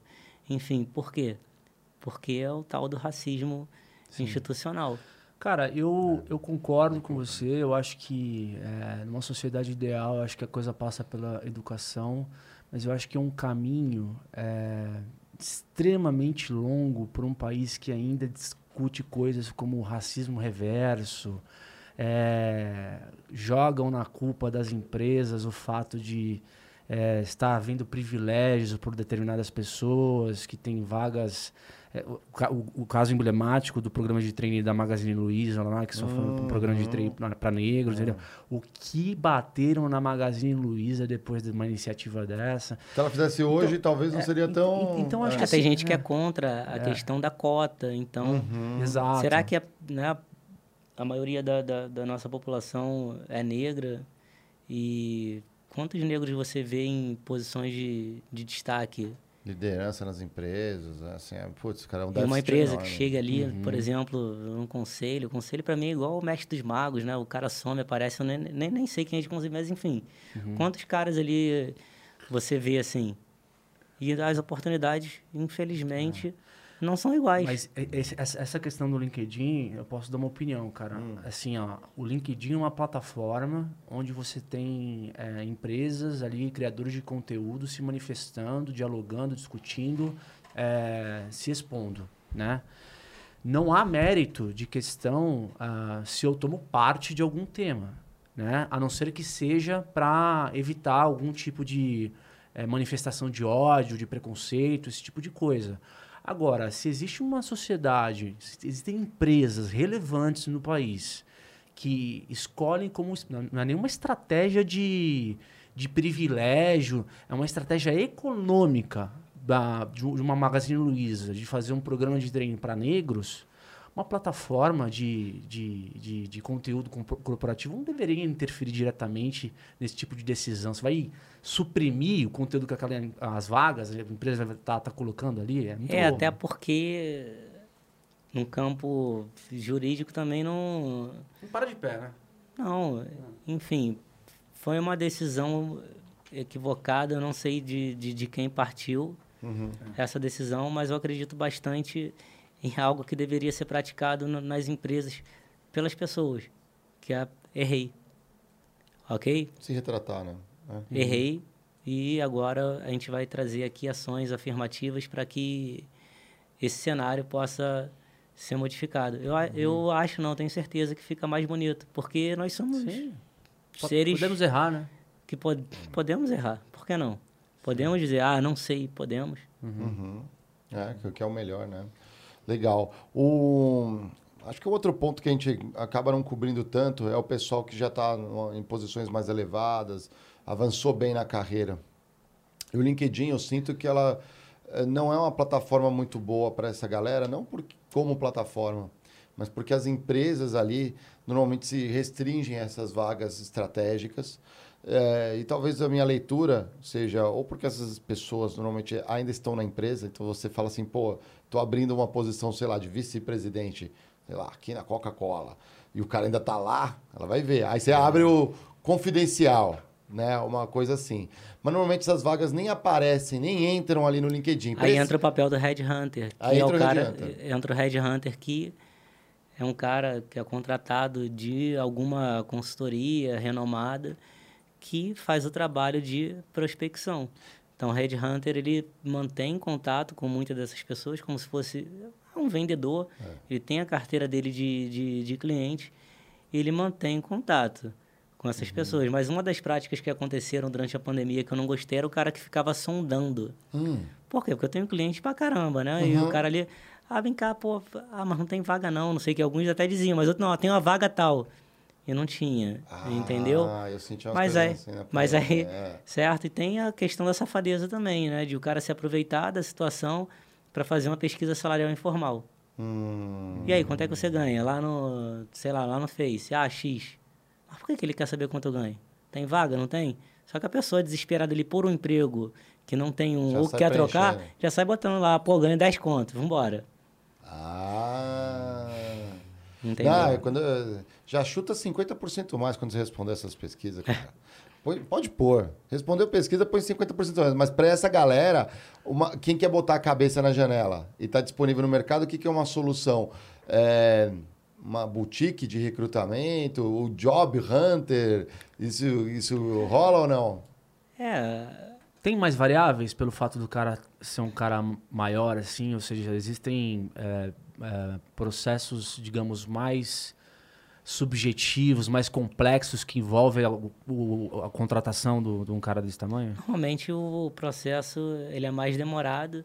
Ele começa pela consultoria ali que dá um, é, uma meta para ele trazer um funil para que as pessoas da empresa possam, escol possam escolher, certo? Mas é mais complexo por quê? Porque a, pe- a pessoa que está contratando tem que ter uma boa tomada de decisão. Porque é aquele cara ali que define o futuro da empresa, porque ele lida com abstração. ele lida às vezes com, às vezes não, na maioria das vezes com dados ali que são dados futuros. Ele lida com uma projeção de, de cenários. Então, se você contrata um cara que não faz isso, um cara que se relaciona mal e tal, e vai tratar mal a equipe, isso vai passar para baixo. Uhum. Então, é um processo muito mais complexo. O reflexo do... é direto e rápido, né? Porque, por exemplo, se eu é. contrato um analista, o analista faz merda, eu mando o analista embora. Uhum. Só que é igual biscoito. Tu pega um, vem 18. Hum. Certo? Certo. Agora pega um cara desse aí, sei lá, um diretor da pamonha. É ele mais meia dúzia, cara. É. Ah. E aí? A responsa eu, é maior, né? A responsa é maior. Por isso que é. esses processos demoram mais. Porque, ah, eu tenho lá o finalista. Beleza. Por que, que eu não dou a resposta rapidamente pro cara? Porque se eu contrato você e você desiste. Ih. Vou abrir o processo de não, não. Aí tem lá um segundo lugar, o terceiro. É, pra... não, isso, isso é, eu senti bastante. Interessante. É, às vezes, até assim, às vezes, eu já vi gente que levou um ano e meio, um ano e meio para ser contratado. Uhum. E aí quando e chega ali... e eu, eu, tive, eu tive que assumir responsabilidade durante esse tempo extra isso é muito ruim, pares. que sobrecarrega cara, a equipe, cara. É uma coisa muito doida. Mas é porque, assim, a galera não é porque não tinha gente, é que as opções foram caindo. Ah, não aceito dessa, dessa forma, não gostei do salário, só que entre uma etapa e outra e outra era mais um mês, e um mês e um mês, um ano e meio. Tinha um probleminha ali, né?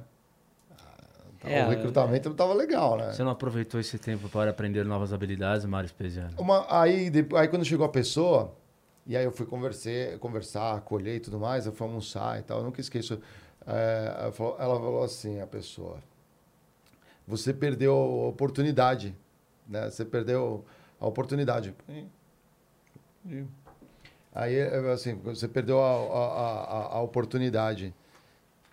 Como se na cabeça dessa pessoa eu eu tivesse eu, eu quisesse aquela cadeira. Uhum. como se eu fosse um rival.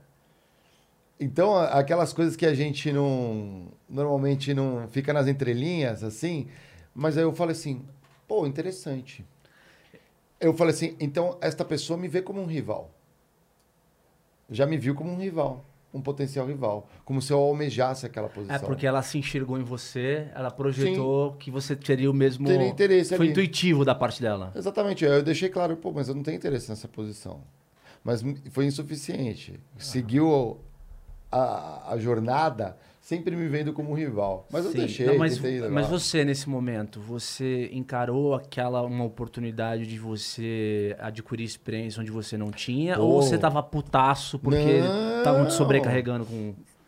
Não, eu gostei é... bastante de várias coisas que aconteciam, porque aí eu comecei a ter acessos né, que normalmente numa, num passo normal de carreira eu não ia ter. Aquilo foi bacana. Uhum. Tanto no ponto de vista de exposição, entrega e os, as conexões novas que você acaba fazendo, tendo que assumir responsabilidade de níveis superiores, porque não era meu chefe. É você se não era meu chefe, não era, não era meu chefe, era assim, vai, uhum. par de chefes e tudo mais. Uhum. Ao mesmo tempo, também, eu experimentei coisas que eu falei, cara, isso aqui eu não quero para minha carreira também. E, e talvez não necessariamente pela função, mas pelo como a empresa atribuía algumas atividades àquela função, que não é o comum de mercado. Era uma função de diretoria, no caso? Sim, mas sênior. É, uma coisa que é, pouca gente sabe é que, às vezes, por exemplo, vou dar um exemplo do teu lado. Na época eu era mais júnior. A, né? gerência de compras, uhum. por uma diretoria de compras, é. É, você às vezes está falando do mesmo business, da mesma, talvez, é, do mesmo conhecimento do negócio. Porque você pode ser um gerente de compras experimentado, uhum. você teria, tem conhecimento do negócio que você poderia ser um diretor. Só que quando você entra em contato, aí muito bem dito pelo, pelo nosso querido Edu uhum. aqui, é, com a função do diretor, você abre, começa a abrir um leque de coisas que você não imaginava. Tipo, é, exposição política com os pares, negociação de agendas que não estavam no teu escopo de salário quando você era... É, Exatamente isso. Então é. aí você, você começa a ter que lidar com coisas do tipo política. né? É, não, mas não era nem era isso, era, era às vezes assim. As piores coisas que eu tinha que lidar não era sobre a matéria e como conduzir as agendas. Era às vezes ter que transmitir uma informação, né? Ou vice-versa, levar uma informação e a galera hum, ser mais reativa do tipo, pô, não, não- passava a bola para chutar pro gol. Dificultava. E não via que aquilo prejudicava eles mesmos, porque é a nossa imagem como departamento. Mas ok, isso foi aculturando e com o tempo se acostumou. E eu também dividi, sabia dividir. Não expunha, não tomei aquilo do tipo, pego a bandeirinha e sou eu. Não, agora vai você, vai, ah, não, esse assunto é mais teu. Dava, dava exposição para as pessoas. É, muita gente criticava isso em. Porra, você, por que, que você não vai lá e dá o show? Eu falei, Não precisa dar o show sozinho, deixa quem, quem jogou melhor vai brilhar. No final do jogo vai ganhar o troféu, vai falar, vai dar entrevista, saber dividir. É, mas dependendo da cultura, e o Edu falou muito bem isso daqui, você não consegue, você não tem um ambiente assim, você tem aquele ambiente onde é, privilegia-se o herói, não o time. Então aí você tem que ter que construir o herói. Aí todo mundo quer ser herói. Não tem espaço para todos os heróis. Quando você privilegia, às vezes você tem espaço quando a cultura privilegia ali a Liga da Justiça. É, é o deus do Olimpo, É. lembra? A, curso- a cultura Os personalista. Avengers, né? Os Vingadores. É. Aí quando você valoriza isso, pô, é muito bom ter vários heróis, cada um com seu superpoder. Mas quando você valoriza só a cultura de uma pessoa, de um herói, aí é aquela coisa de puxada de tapete, Uhum. é um querendo sobressair sobre o outro. E aí é uma cultura canibal, é gente comendo gente ali. Isso Quando é- esse cara sai, fudeu, né, cara? Porque as pessoas têm até. Não sei se tem algum tipo de problema de autoestima coletiva, onde tudo que acontece do ponto de vista de tomada de decisão, você olha pra cima e fala: e aí, pai? É. Como é que vai ser? Só que um dia o pai não tá mais ali, cara. Isso que é, foda, né? É, é cultura. Qual que foi lá no, no episódio dos chefes que a gente deu nome? Era o Deus no Olimpo, né? Era Deus o- Olimpo, tá lá. Tá lá, tá lá no. Deus tá lá Olimpo. no Olimpo. Galera, vocês não viram esse o extra do tipos de chefe aqui? Recomendo. Aqui, ó, o Gabriel deu bronca na gente. Ô, Bia, cadê o crachá dos meninos? Tá aqui. Não botei no pescoço. Ah, porra, Gabriel. É nóis, Bem né? lembrado. O Gabriel tá atento, hein? Gabriel tá atento, hein, ó. Ele devia trabalhar, ele deve trabalhar com auditoria, hein, ó, Gabriel. Tá certo. O RH pega, meu. Edu, a gente tem um ritual aqui que é a nossa famosa bola de elásticos aqui com as nossas missões valores. Detalhe, Né? E aqui tá a liga. É como se você, ao adicionar um elástico aqui na bola, você pudesse trazer o melhor RH do mundo. Mais moderno, atualizado, que lê, pesquisa e faz a melhor pesquisa de clima aqui para direcionar o nosso podcast. Então vamos jogar bola fora. Não, não, não existe. Não, Porque não é bom o que Não, você não, quer, cara. não- não existe, é um sonho, é utópico. Não, mas essa é, É, a bola é. de utópica. É o sonho, quer- então vambora aqui, ó. É, sonhar não custa nada. É o The Witch. É uma- Essa bola- é uma- Ó, ó, ó. Aí, ó, escapou Fugiu, por baixo, hein? fugiu, hein? Tá vendo fugiu. só? Fugiu, Eu falo de verdade. Mas é uma liga, é uma liga de boa energia aí Show de pro, pro, pro RH do futuro. Felipe mandou aqui, vem da cultura das empresas, dá vontade de sair do Brasil. Cara, eu acho que quando você É. vai pro. Eu vou falar, cara. Vou falar pra você, Felipe, isso que a gente tá falando, pasme, é uma cultura mundial. Pode ser que em alguns países. Não acho, mano. Eu acho que é. Não acho. Eu acho que é o seguinte: é, as pessoas que vivem nesse país, eles, de alguma forma, é difícil de explicar às vezes, Felipão, mas o meu ponto de vista é que a gente compartilha inconscientemente certos comportamentos e valores. E, e as empresas nada, na- ah, nada mais são do que um nível de organização humana que existe num país que compartilha esses valores. Então, se a gente tem hoje políticos que não saem no poder, se perpetuam no poder, que têm práticas duvidosas, isso em algum nível vai refletir na gestão das empresas. Então é o micro do macro, né? Como se o macro fosse é, o país, né? Com toda a horda de políticos que a gente tem. É na é que empresa... esse movimento político, você falou da política em si, mas essa questão política dentro das empresas sempre vai existir, tá? Sim, ser humano, né? Então, isso, é, isso, isso que eu estou dizendo, que é mundial, global e tudo mais. Acho que depende, o comportamento, sim, a cultura das, das empresas em outros países, às vezes da mesma empresa em outros países, né? Aí sim você é, muda, né? Eu adoro o americano, chegou 5 horas, meu, é assim, ó. Larga o lápis e vai embora. Tem uma Eu coisa também que, assim. que eu gosto de Aqui falar. não, se o cara vai embora cedo, ih, tá desmotivado, Ah, não gosta daqui, né? não, tem isso também. Pode Inclusive, falar. É. um critiquei um dia pra gente falar de cultura é, variação de cultura entre países, né? Interessante. Ah, né? podemos fazer isso intercultural. Que por, e- que, por exemplo, é cultura, política e técnica. Certo? Aí você manda bem tecnicamente. E aí, se você não entende a cultura, mas faz bem o jogo político, você pode ser escravizado. Como assim? Sei lá, em um ambiente saudável, há a questão de compartilhamento de funções. Certas pessoas entendem as funções dos outros. Perfeito. Certo? Então, se você faltou, teve Covid-19, 29, 39, Uhum. Eu entendo a sua função e eu vou ali, Segurar a bronca. vou segurar a bronca, certo? Então, em um ambiente saudável, é algo que é propício para o seu crescimento, porque você está colaborando com a equipe. Uhum. Mas se você vai para um ambiente tóxico, fazer isso, olha só, estou disponível e tal, vão jogar tudo nas suas costas, você vai carregar piano. Então, o entendimento da cultura é essencial para que as outras coisas possam funcionar também. Tanto a, a estratégia quanto a questão técnica. Então, é a mesma coisa que você, sei lá, vai morar numa casa, certo? Você, antes de comprar a casa, você tem que saber onde o sol bate. Porque imagina, pô, eu não gosto de sol. É. E aí, A regra do jogo, você falou, né? a, a, a, regra do jogo. Legal. Outra coisa também que, que é importante, que muita gente se ferra bonito, é entender a estrutura das principais empresas do Brasil. Então, nós temos hoje um ambiente aí para quem quer crescer, certo? Porque a maior parte é micro e pequena empresa. Vamos lá. Temos as startups aí em crescimento, unicórnio, enfim. E nós temos as multinacionais tradicionais. Então, por exemplo, ah, eu quero crescer rapidamente e tal. Pô, se ele vai para uma é, startup, ele tem que entender como funciona essa startup. Porque dependendo da startup, todo mundo é gerente. É todo mundo faz o trabalho, todo mundo. Por quê? Porque é uma estrutura organizacional achatada. Beleza? E aí o cara fica triste. Por quê? Pô, como é que eu vou crescer aqui? Então, são coisas que devem ser perguntadas durante uma entrevista de emprego. Pô, como é que é isso aqui? Como, eu- como funciona? Pô, não sei. Pô, beleza, mas quem pode... Quem sabe?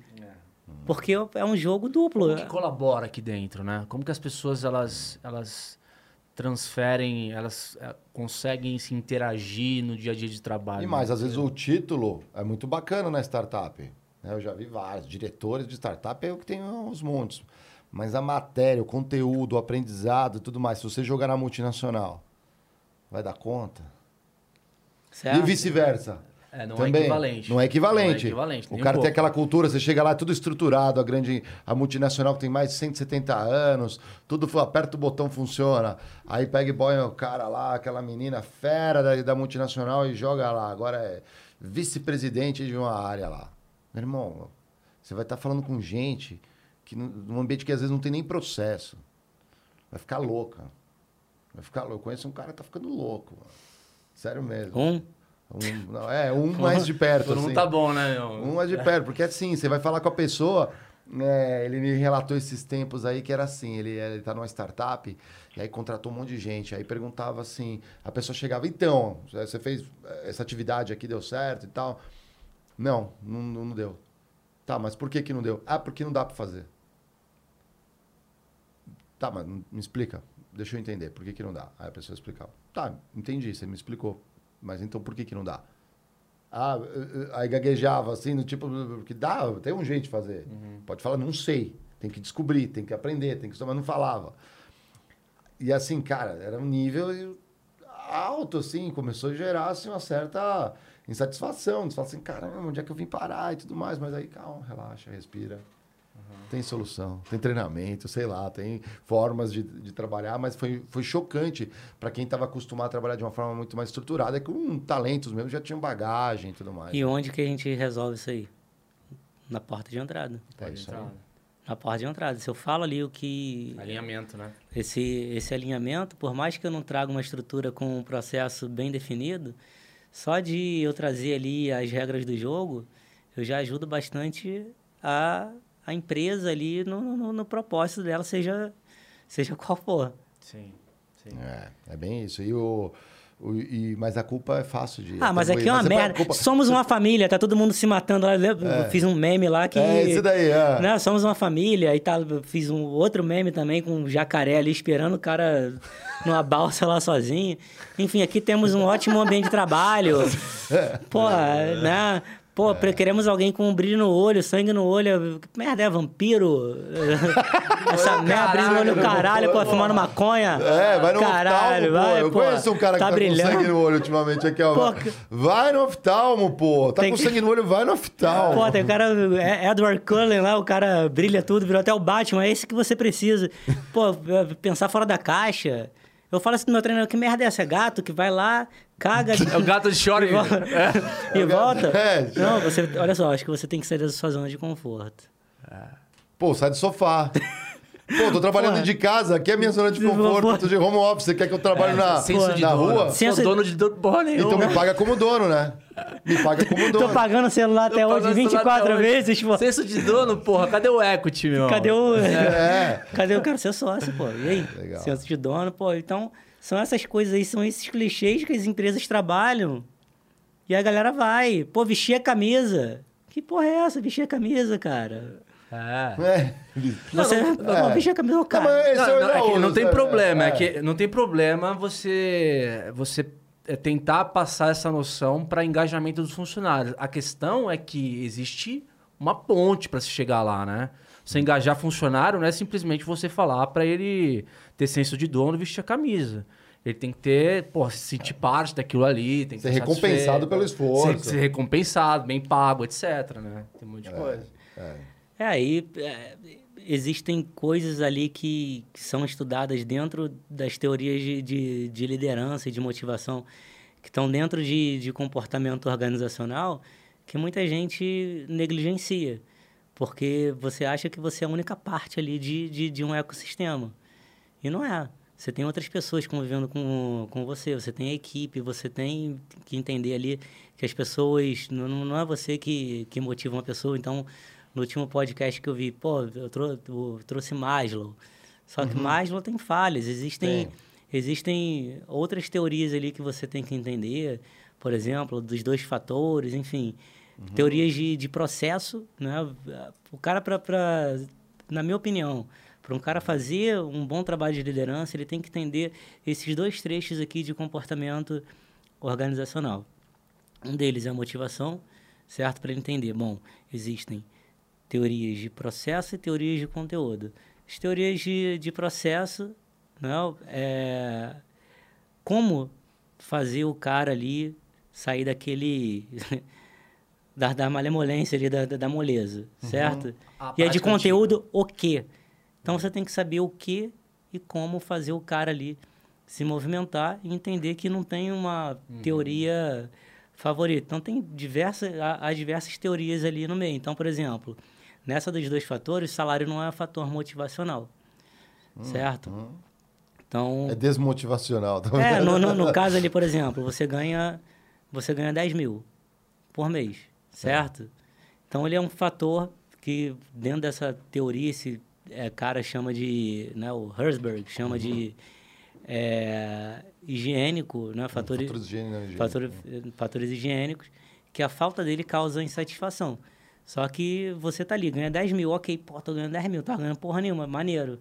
Só que daqui a dois, três meses, aquilo ali vai ser normal para você. Ah, sim. Entendeu? Então ele não vai causar motivação. Não é o salário. Não é o que fala assim, pô, ambiente de trabalho. Ambiente de trabalho bom é, é, obrigação do cara. Igual vocês aqui, pô, vocês me convidaram. Trazer um ambiente amistoso assim é obrigação, pô. Vocês não vão chegar aqui me agredir, me dar porrada, dar um- uma banda e um chute na costela. Que é o que fazem aí Sim, é, tem. é. nas empresas. Então, o, que que, o que que vai motivar as pessoas, segundo esse cara aí? Pô, é a questão de você dar autonomia para a pessoa tomar decisão. É você trazer ali mais responsabilidades, enriquecer o cargo do cara para o cara se sentir importante. Certo? Então, essa é uma teoria. Então, o cara que é líder, o cara tem que entender isso, né? Pô, chefe líder, chefe líder é o caralho. Eu falo isso pra todo mundo, é o caralho. Por que, por que o caralho? Porque o chefe é ruim, o chefe é fundamental, cara. O chefe é um cara que pode fazer a gestão. Gestão de quê? Gestão de recurso. Qualquer outro tipo de recurso, ele é importante. Todo mundo é líder? Agora todo mundo é líder. Pô, sem diferença de chefe, ali todo mundo é líder. Vai ver um time de futebol de basquete. Tem, às vezes, o líder não necessariamente é o capitão que segura a braçadeira. Mas tem um, dois ali que, que chamam ali o cara no ataque, o cara no defesa. Mas não é todo mundo. Às vezes tem uma questão até situacional, né? Nesse Exatamente, momento... não depende, não, não, não depende de cargo. Então o cara tem que entender ali essa questão da motivação. Aqui a gente já entrando na questão de liderança, porque você tem que entender o funcionamento do ser humano. Aí tem a teoria da equidade. Pô, eu vejo você que não faz porra nenhuma para ninguém.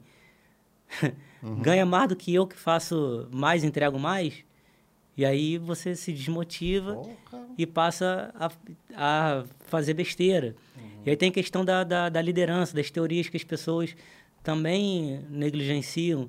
Essa questão da, da teoria, que eu acho assim, pô, o líder bom tem que ser democrático. Caralho. O caralho, por quê? Porque quando o circo tá pegando fogo, alguém tem que tomar rédea. Não, não, não. Aqui está pegando fogo, gente. Lembra daquele case? Ó, tá pegando fogo. O que que- Vamos fazer aqui uma reunião. Onde nós temos que sair? Nós temos que apagar o fogo? O que que... Cara, não dá. Não, não tomar é decisão. Alguém fala assim, vai, vamos. Alguém tem que assumir a bronca. É, aquela, é aquela história, né? Um líder medíocre é, vai ser medíocre para um time medíocre, né? Porque trata todo mundo pela mediana, né? Você não, Exatamente. É, você não é um líder situacional. É o contrário do líder situ- situ- situacional. Caralho, situacional. Situacional. É, e, e, e, a- e essa é a teoria. E aí, para você colocar em prática, você também tem que né, sair do discurso da, da, da empatia. Ah, a empatia é muito bonitinho para você conhecer as pessoas.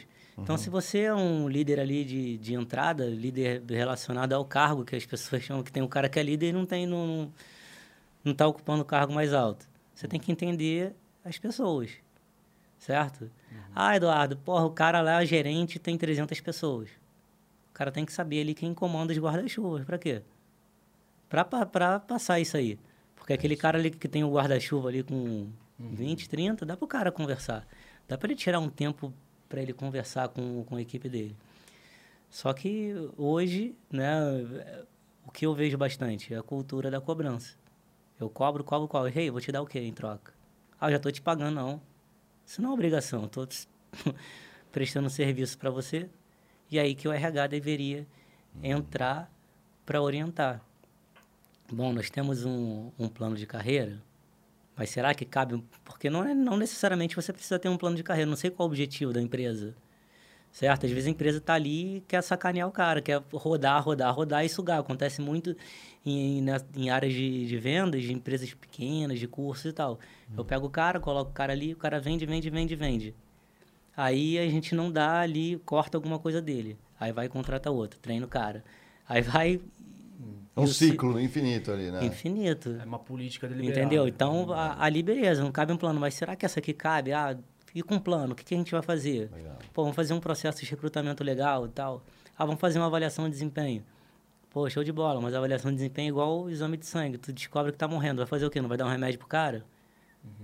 Ou você tá bem, pô, você não vai manter a alimentação nem nada. Então, o que acontece ali? Será que eu vou promover o cara? Será que tem espaço para isso? Tem espaço para todos? Será que eu vou dar um aumento pro cara? Será que o cara sabe o que é esperado dele? Então, não existe isso de RH trabalhar sozinho, não só do RH.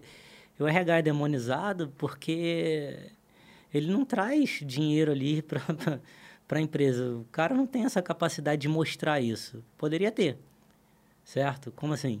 Pô, o cara do financeiro, da- de compras, ele chega pro, com, com saving. Ok, tá aqui. Uhum. O cara de vendas chega ali com alguma coisa, o cara com, com, com aumento da, da, da receita, enfim. O cara da logística chega ali com, com CS em conjunto, com um nível de atendimento, alguma coisa. RH. Faz o que com turnover? Turnover. É, com a rotatividade. Faz é. o quê? Com absenteísmo. Então o cara copia a mesma coisa. Da mesma forma que ele copia na internet perguntas prontas, ele copia. Não, aqui tem que ter o, a rotatividade, tem que ter o absenteísmo. Mas ele se pergunta por quê? E o plano de ação? E o plano de ação? E o planejamento? Mas o plano de ação é tão simples, é só botar bolinho no dia do aniversário pra galera. Aí o clima fica legal.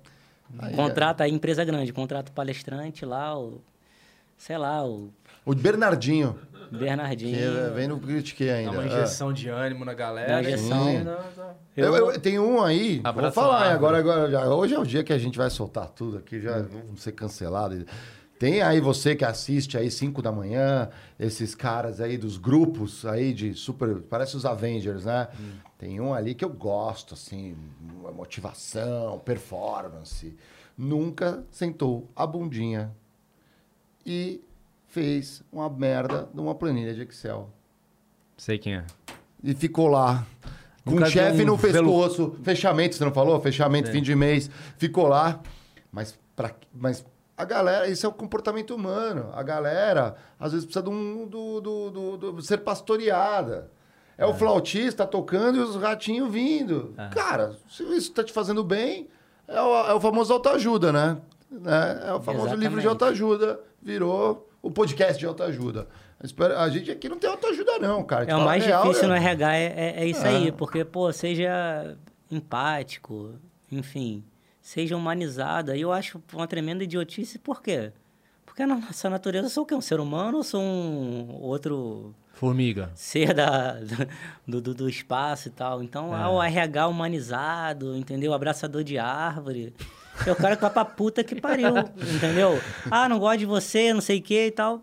Pô, problema. É, me pague, me pague, né? Não, É. me, me- me- me- me pague, mas, mas é isso. E aí eu pergunto, pô, o que, que você sabe? Ah, que, que, que, que, que, que, que? E pega o caboclo lá ao vivo e, porra, cara, não, não, não dá, tem que estudar. Porque tem coisa, tem coisa para estudar. Só que, infelizmente, o cara não traz um.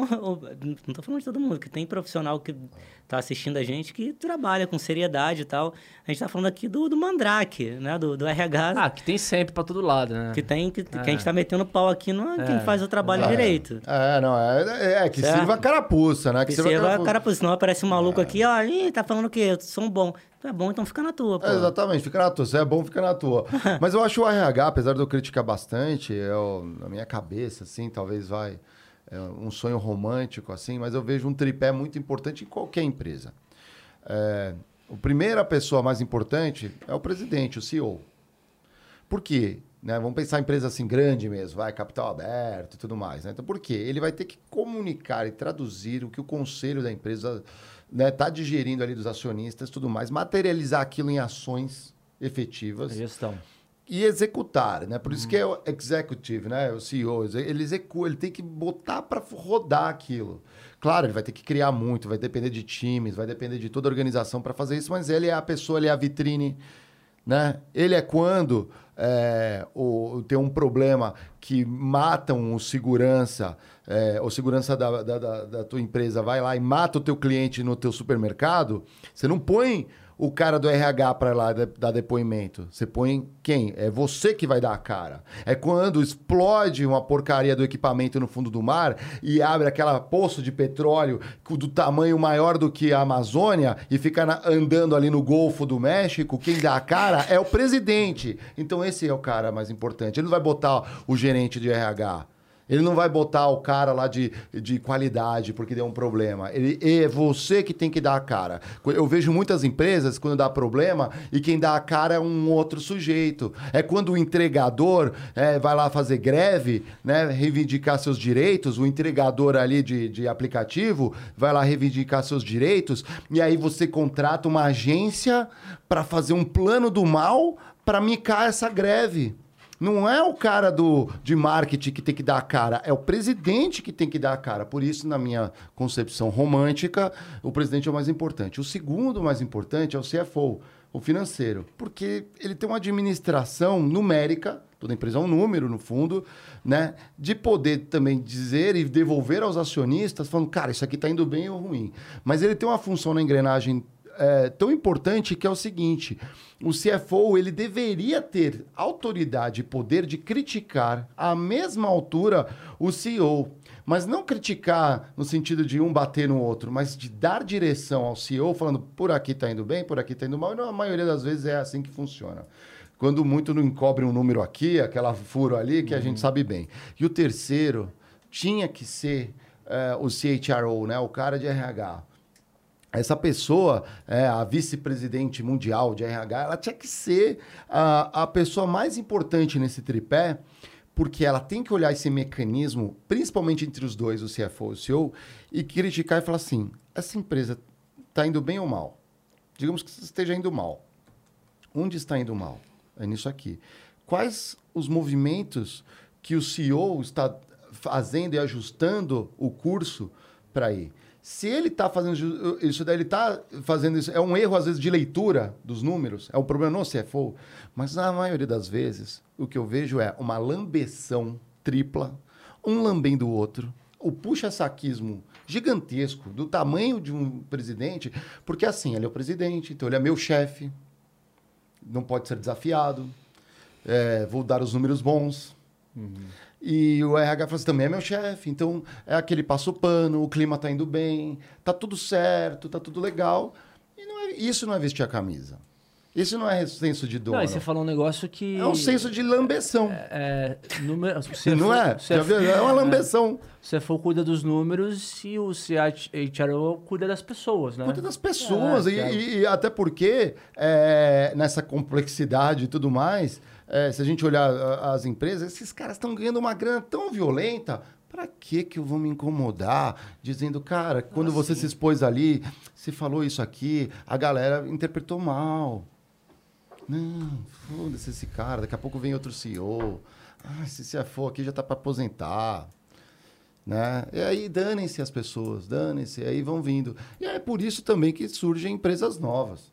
Porque esse formato já está sendo fadado. Alguma startup vai pegar. A startup que entra e, e pega esse modelo é, tradicional. Mas tem startup aí que está igual, por exemplo, sei lá, hum. adolescente que virou mãe. Ah, nossa, pô, cara, puta, parabéns. É isso aí mesmo. É, é, é, um elefante E às vezes são gigantes, né? tá? Elefante branquinho, né? Não, é, não chega a ser um, um, mamute, mas é um, é um processo de é, formação. Eu já participei, não quero falar o nome da empresa. Não, eu sei, um, mas assim, é um adolescente... Um processo no, no, no, unicórnio lá, que tava tudo bonitinho. Pois aí, pega esse corte aí, hein? Ó, você vai para o nosso rapaz de cortes aqui, é o nosso no braço direito, pega esse corte aí. Como que é? As, a, a, são a, algumas startups são como? Como que é? Você falou? Não sei. Adolescentes que viraram mães. Adolescentes. É, sai na hora, né? Não, mas é, é verdade, porque o. É, então, Independente tá, do tamanho, né? Ela tá ali, pô, falando mal da, da, da mãe e tal. Não, minha mãe, não sei o que e tal. Daqui a pouco vira mãe e repete o comportamento ali que uhum. ela abominava. Uhum. Então são muitas startups que já não são mais startups, mas são tratadas como, como tais certo? Que são os unicórnios aí que já estão. São adolescentes. Ah, é. porra. Porra nenhuma, já tá a experiência pura. e é sutil, viu? Essa mudança, às vezes, quem tá dentro nem percebe. Quando foi com a EV já tá. Tudo que era contra antigamente, o cara tá. Exatamente. Forte, e, aí, né? e aí a questão que a gente entrou no início aqui da nossa conversa. Que isso passa a ser mais visível em de, determinados departamentos. Que são grita as coisas mais, são, né? é, grita mais. É, muito louco. É muito louco, cara. É. Mas é bem difícil controlar isso aí, essa questão da, da, da, gestão da, da mudança, porque a gestão da mudança, ela leva tempo, ela cara. Nunca, e ela nunca é estática. É como se você tivesse que ter necessariamente um, uma vigilância é, de fora para dentro, o que às vezes não é possível, porque todo mundo ali vive um mesmo ambiente é, você tem que estar tá sensível ao que está rolando, que o mercado, as novas demandas que o mercado está pedindo, e ao mesmo tempo ter uma vigilância em saber em quais, em, em quais variáveis eu tenho que mudar no meu, na minha cultura para eu poder me atualizar. Então, olha só que puta desafio, né, cara? Que, que, que todas as empresas, ainda mais em tempos como esse, porra, estão passando e passam, né, cara? É, e uma das coisas mais difíceis que tem é você retirar algo, porque durante a gestão da mudança, quando você implementa, também é difícil, porque é um novo hábito. Mas agora, como é que é. você faz para tirar uma coisa de, de um viciado? Que é como se fosse um, um viciado. É, exato. Você pode até tentar, mas tem a questão da crise de, de, de, tá de abstinência, entendeu? É dá merda. Exato, exatamente. Na, o, na China, eles falam assim: vícios são como teias de aranha e que com o tempo viram fios de arame. No início, você tem uma teia de aranha, você bate a mão, saiu. Às vezes vão com, com fios de arame, você tem que ir lá e quebrar. Aquilo é muito mais difícil. Pô, cara, brabíssimo o papo. Eu adorei, hein? Você gostou, Diegão? Pô, Gostei, cara. Mais uma aula aí, galera. Isso aí, ó, a semana do RH recheada de conteúdo. Quem quiser ver de novo, tem. Puta, mande este episódio pro seu RH. Mande É, este episódio pro seu é RH e boa. fala assim, cara, eu ouvi, não concordo não, hein? Não Fala faz assim, isso não, porque eu espero nunca precisar de emprego. Imagine lá, eu tô precisando de emprego. Ah! RH. Ah, Eduardo, é você, assim, por aqui. Ah, é? Tá Já pensou? Já pensou, Eduardo, você por aqui, foi você que falou mal da gente, né? Corta. Não. Edu, e como é que as pessoas querem te acompanhar, acompanhar o teu conteúdo? Você tá presente eh, não só no LinkedIn, em outras redes também? Como é que faz pra te achar? Como é que Eu tô no Insta também, Eduardo M. Félix, mas o meu trabalho principal é no, no, no LinkedIn. Legal. E uma dúvida, você, é, pelo fato de você é, ser praticamente um profissional liberal, você escolhe quem você vai atender, as pessoas chegam até você, você faz lista de espera, como é que funciona essa dinâmica com teus clientes potenciais? Não, normalmente é um filtro curto, né? um funil pequeno. Elas perguntam quanto custa o meu trabalho, eu digo, quem não quer vai embora, e quem quer vem aqui, vem com o tio, vem com o pai, senta no colinho, e vamos embora mexer essa bunda, trabalhar. É, É isso aí. é isso isso, aí. com essa linguagem aí que eu trabalho, com um analista, com um executivo. É E quem vem já sabe que é essa a minha forma de, de comunicação. Fala na lata. É, tem que falar, porque, né? E tem gente que gosta. Poxa, nem minha mãe fala isso. Que legal. Ainda bem que eu não sou tua mãe. É, você você não é a mãe da pessoa, né? Senão ele seria a pessoa maravilhosa. Tá não- ótimo o seu currículo, Ah. filho, né? Tá, ó- É. tá ótimo. É, né, porque o cara acha, né? Enfim, ah, eu falo bem, eu vou passar na entrevista. Não vai passar na entrevista, porque você tem que falar o que é necessário. Ah, meu currículo tá bom. Bom em relação ao quê? Gerou entrevista? Não, então não tá bom. Certo? Ah, Eduardo, pô, é, eu não consigo passar na entrevista. Vem mudar meu currículo? Não. Por quê? Porque você está gerando entrevista. O papel do currículo é te deixar até lá. Tu acha que vai mudar o teu currículo e... Vai cair do céu, emprego. Vai, vai, cair, do- vai cair do céu? Ah, o cara ali do, do RH, o gestor. E aí, o que está acontecendo? Nada. Então, meu filho, não precisa, a gente não precisa mais conversar. Vamos fechar e vamos começar. Ah, eu sei isso, isso, isso. Poxa, que legal. Então, tem aquela conversa. Então, essa conversa é muito legal que eu tenho com, com as pessoas, que sou eu mesmo que falo, diretamente com elas, que há pessoas ali que precisam apenas de, de um estalo. E ali no estalo a pessoa nem me contrata, pô, obrigado e tal, e continua me acompanhando. E vida que segue, cada um com o seu, eu boto meu Legal. dinheiro no bolso, eles colocam o dele, e vambora, e assim a gente vai indo. Legal, né? Pra dar o fit, né, meu? Tem que ter o fit, né? Ainda mais num, num tema como esse. Legal. Pô, bacana aqui, mandando uns salves aqui pra galera. Então, é, pô, a galera interagiu, ficou empolvorosa aqui. O Felipe, o Luiz Alberto Oliveira, o JR Afonso pediu, assim, dicas pra quem quer, pra quem quer, acho que aposentar. Ah, pra quem tá aposentado, voltar ao mercado de trabalho. Quem tem 58 anos, aposentou depois de 35 anos. É, pô, manda aí umas dicas pra essa galera ali no LinkedIn, talvez, pode ser? Aham. Legal, ali a Poliana Faria tá aqui, Amarelândio como sempre, é, Gabriel Vagete, Gabriel hoje tava, Gabá, você tava aí que tava, hein, que eu tô ligado aqui, Luiz Alberto Oliveira também, boas provocações aqui com a galera, um salve geral, João, o João dos Anjos aqui também, esse é um zangão também, um zangão sendo mentorado aqui, ah, e aí, tá aí o Felipe Dias, que veio aqui falar, ele fez um artigo bem bacana sobre o RH Bobo da Corte, eu gosto disso, quando provoca mesmo. E o Leonardo é, Oibone, pô, salve aí, galera, valeu demais. Lembrando que o Critiquei vai estar, a gente vai fazer um episódio extra, a real é assim, é, esse episódio extra tá imperdível porque a gente vai mostrar um pouco da cobertura que a gente fez é, lá no Bossa Summit, então, mostrar um pouco das entrevistas e tudo mais. E a gente vai abrir geral para pergunta. Vamos falar o que vier na telha que vocês pedirem, o que vocês quiserem perguntar. A gente vai dar nossa opinião nesse extra. E, óbvio, a gente vai cobrir um pedaço ali sobre esse, essa questão de startups e tudo mais. Porque tem muita gente perguntando para a gente: pô, vale a pena eu trabalhar numa empresa grande ou numa startup? Vamos ver se a gente consegue responder essa pergunta aí. Né? Se vale a pena trabalhar numa, numa adolescente Cara, ali que tem foi um, mãe, eu né? tenho um. Não, eu eu vou procurar o print aqui depois de mostrar. É. Acho que foi o Eric, um rapaz né, do LinkedIn, veio me perguntar, Eduardo, como é que é a empresa dos sonhos? Eu Falei, cara, não sei, não sonho com empresa, sonho com as tchecas. Crer. Aí, porra, cara, é, é muito complicado essa questão de, de empresa dos sonhos. E eu peço para que as pessoas, além de pesquisarem no site, que elas hum. perguntem diretamente para as pessoas que fazem parte ali do, do ambiente que elas pretendem conviver. Exemplo, vou para a área de vendas, vou falar com o gerente, com o coordenador, enfim, para entender como é o clima naquela empresa e hoje o LinkedIn proporciona isso. Você Legal. pode conversar com as pessoas sem ter que conhecê-las pessoalmente. Show de bola. Pô, valeu, você é muito brabo aqui. É... Produtora, aqui, a Bia tá aqui já nos olhando aqui, ó. É, esse extra aí a gente vai definir se vai amanhã ou na sexta-feira. O Diegão aqui é o nosso elemento chave e o Geiger quer fazer com a gente também, nem que seja de óculos escuros, assim, meio Top Gun pra, pra poder Maverick. fazer isso daí. É, é, um Maverick, né? Um Maverick, né? Porque agora não é do meu tempo, não, pô. Tô um segundo pra mijar nas calças. Ô, oh, cara, é mesmo? Tava assim, meu? Tava ah, assim, ó. Hoje a gente já tomou bronca aqui. O Gabriel deu bronca, a gente não usou crachá e tudo mais.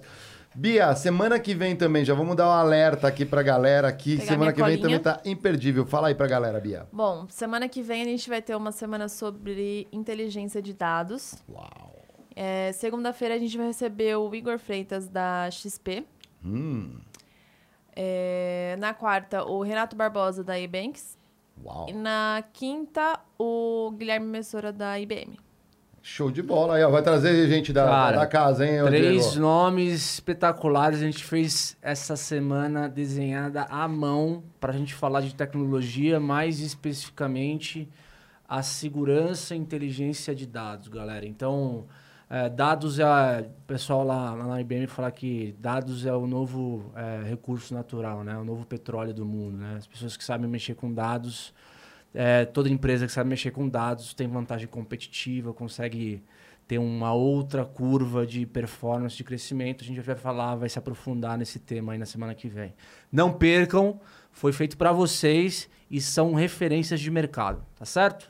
É isso aí, valeu. Show de bola, adorei o papo aqui. Valeu. Valeu. Dados são importantes, hein, galera? Hein, ó. O ponto, obrigado, ah, RH. Não esqueceremos o ponto. Esse Porra, ponto aqui. Bia tá ligeira, saída, Por favor, aí, que Edu. Senão, hora extra que o RH vai cobrar da gente e estamos lascados. Adicional noturno. Insalubridade. Hora né? extra, Insalubridade. Hora extra. Periculosidade, 30%. Por favor. A negociação, assim, e aí?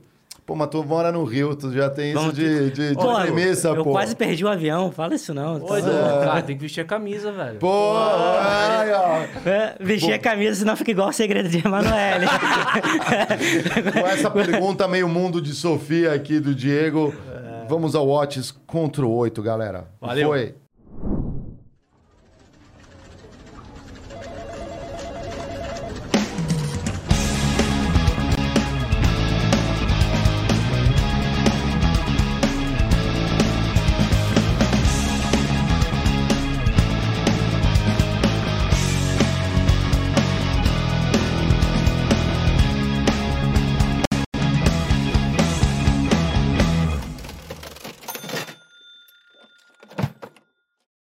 My brother in law died suddenly, and now my sister and her kids have to sell their home.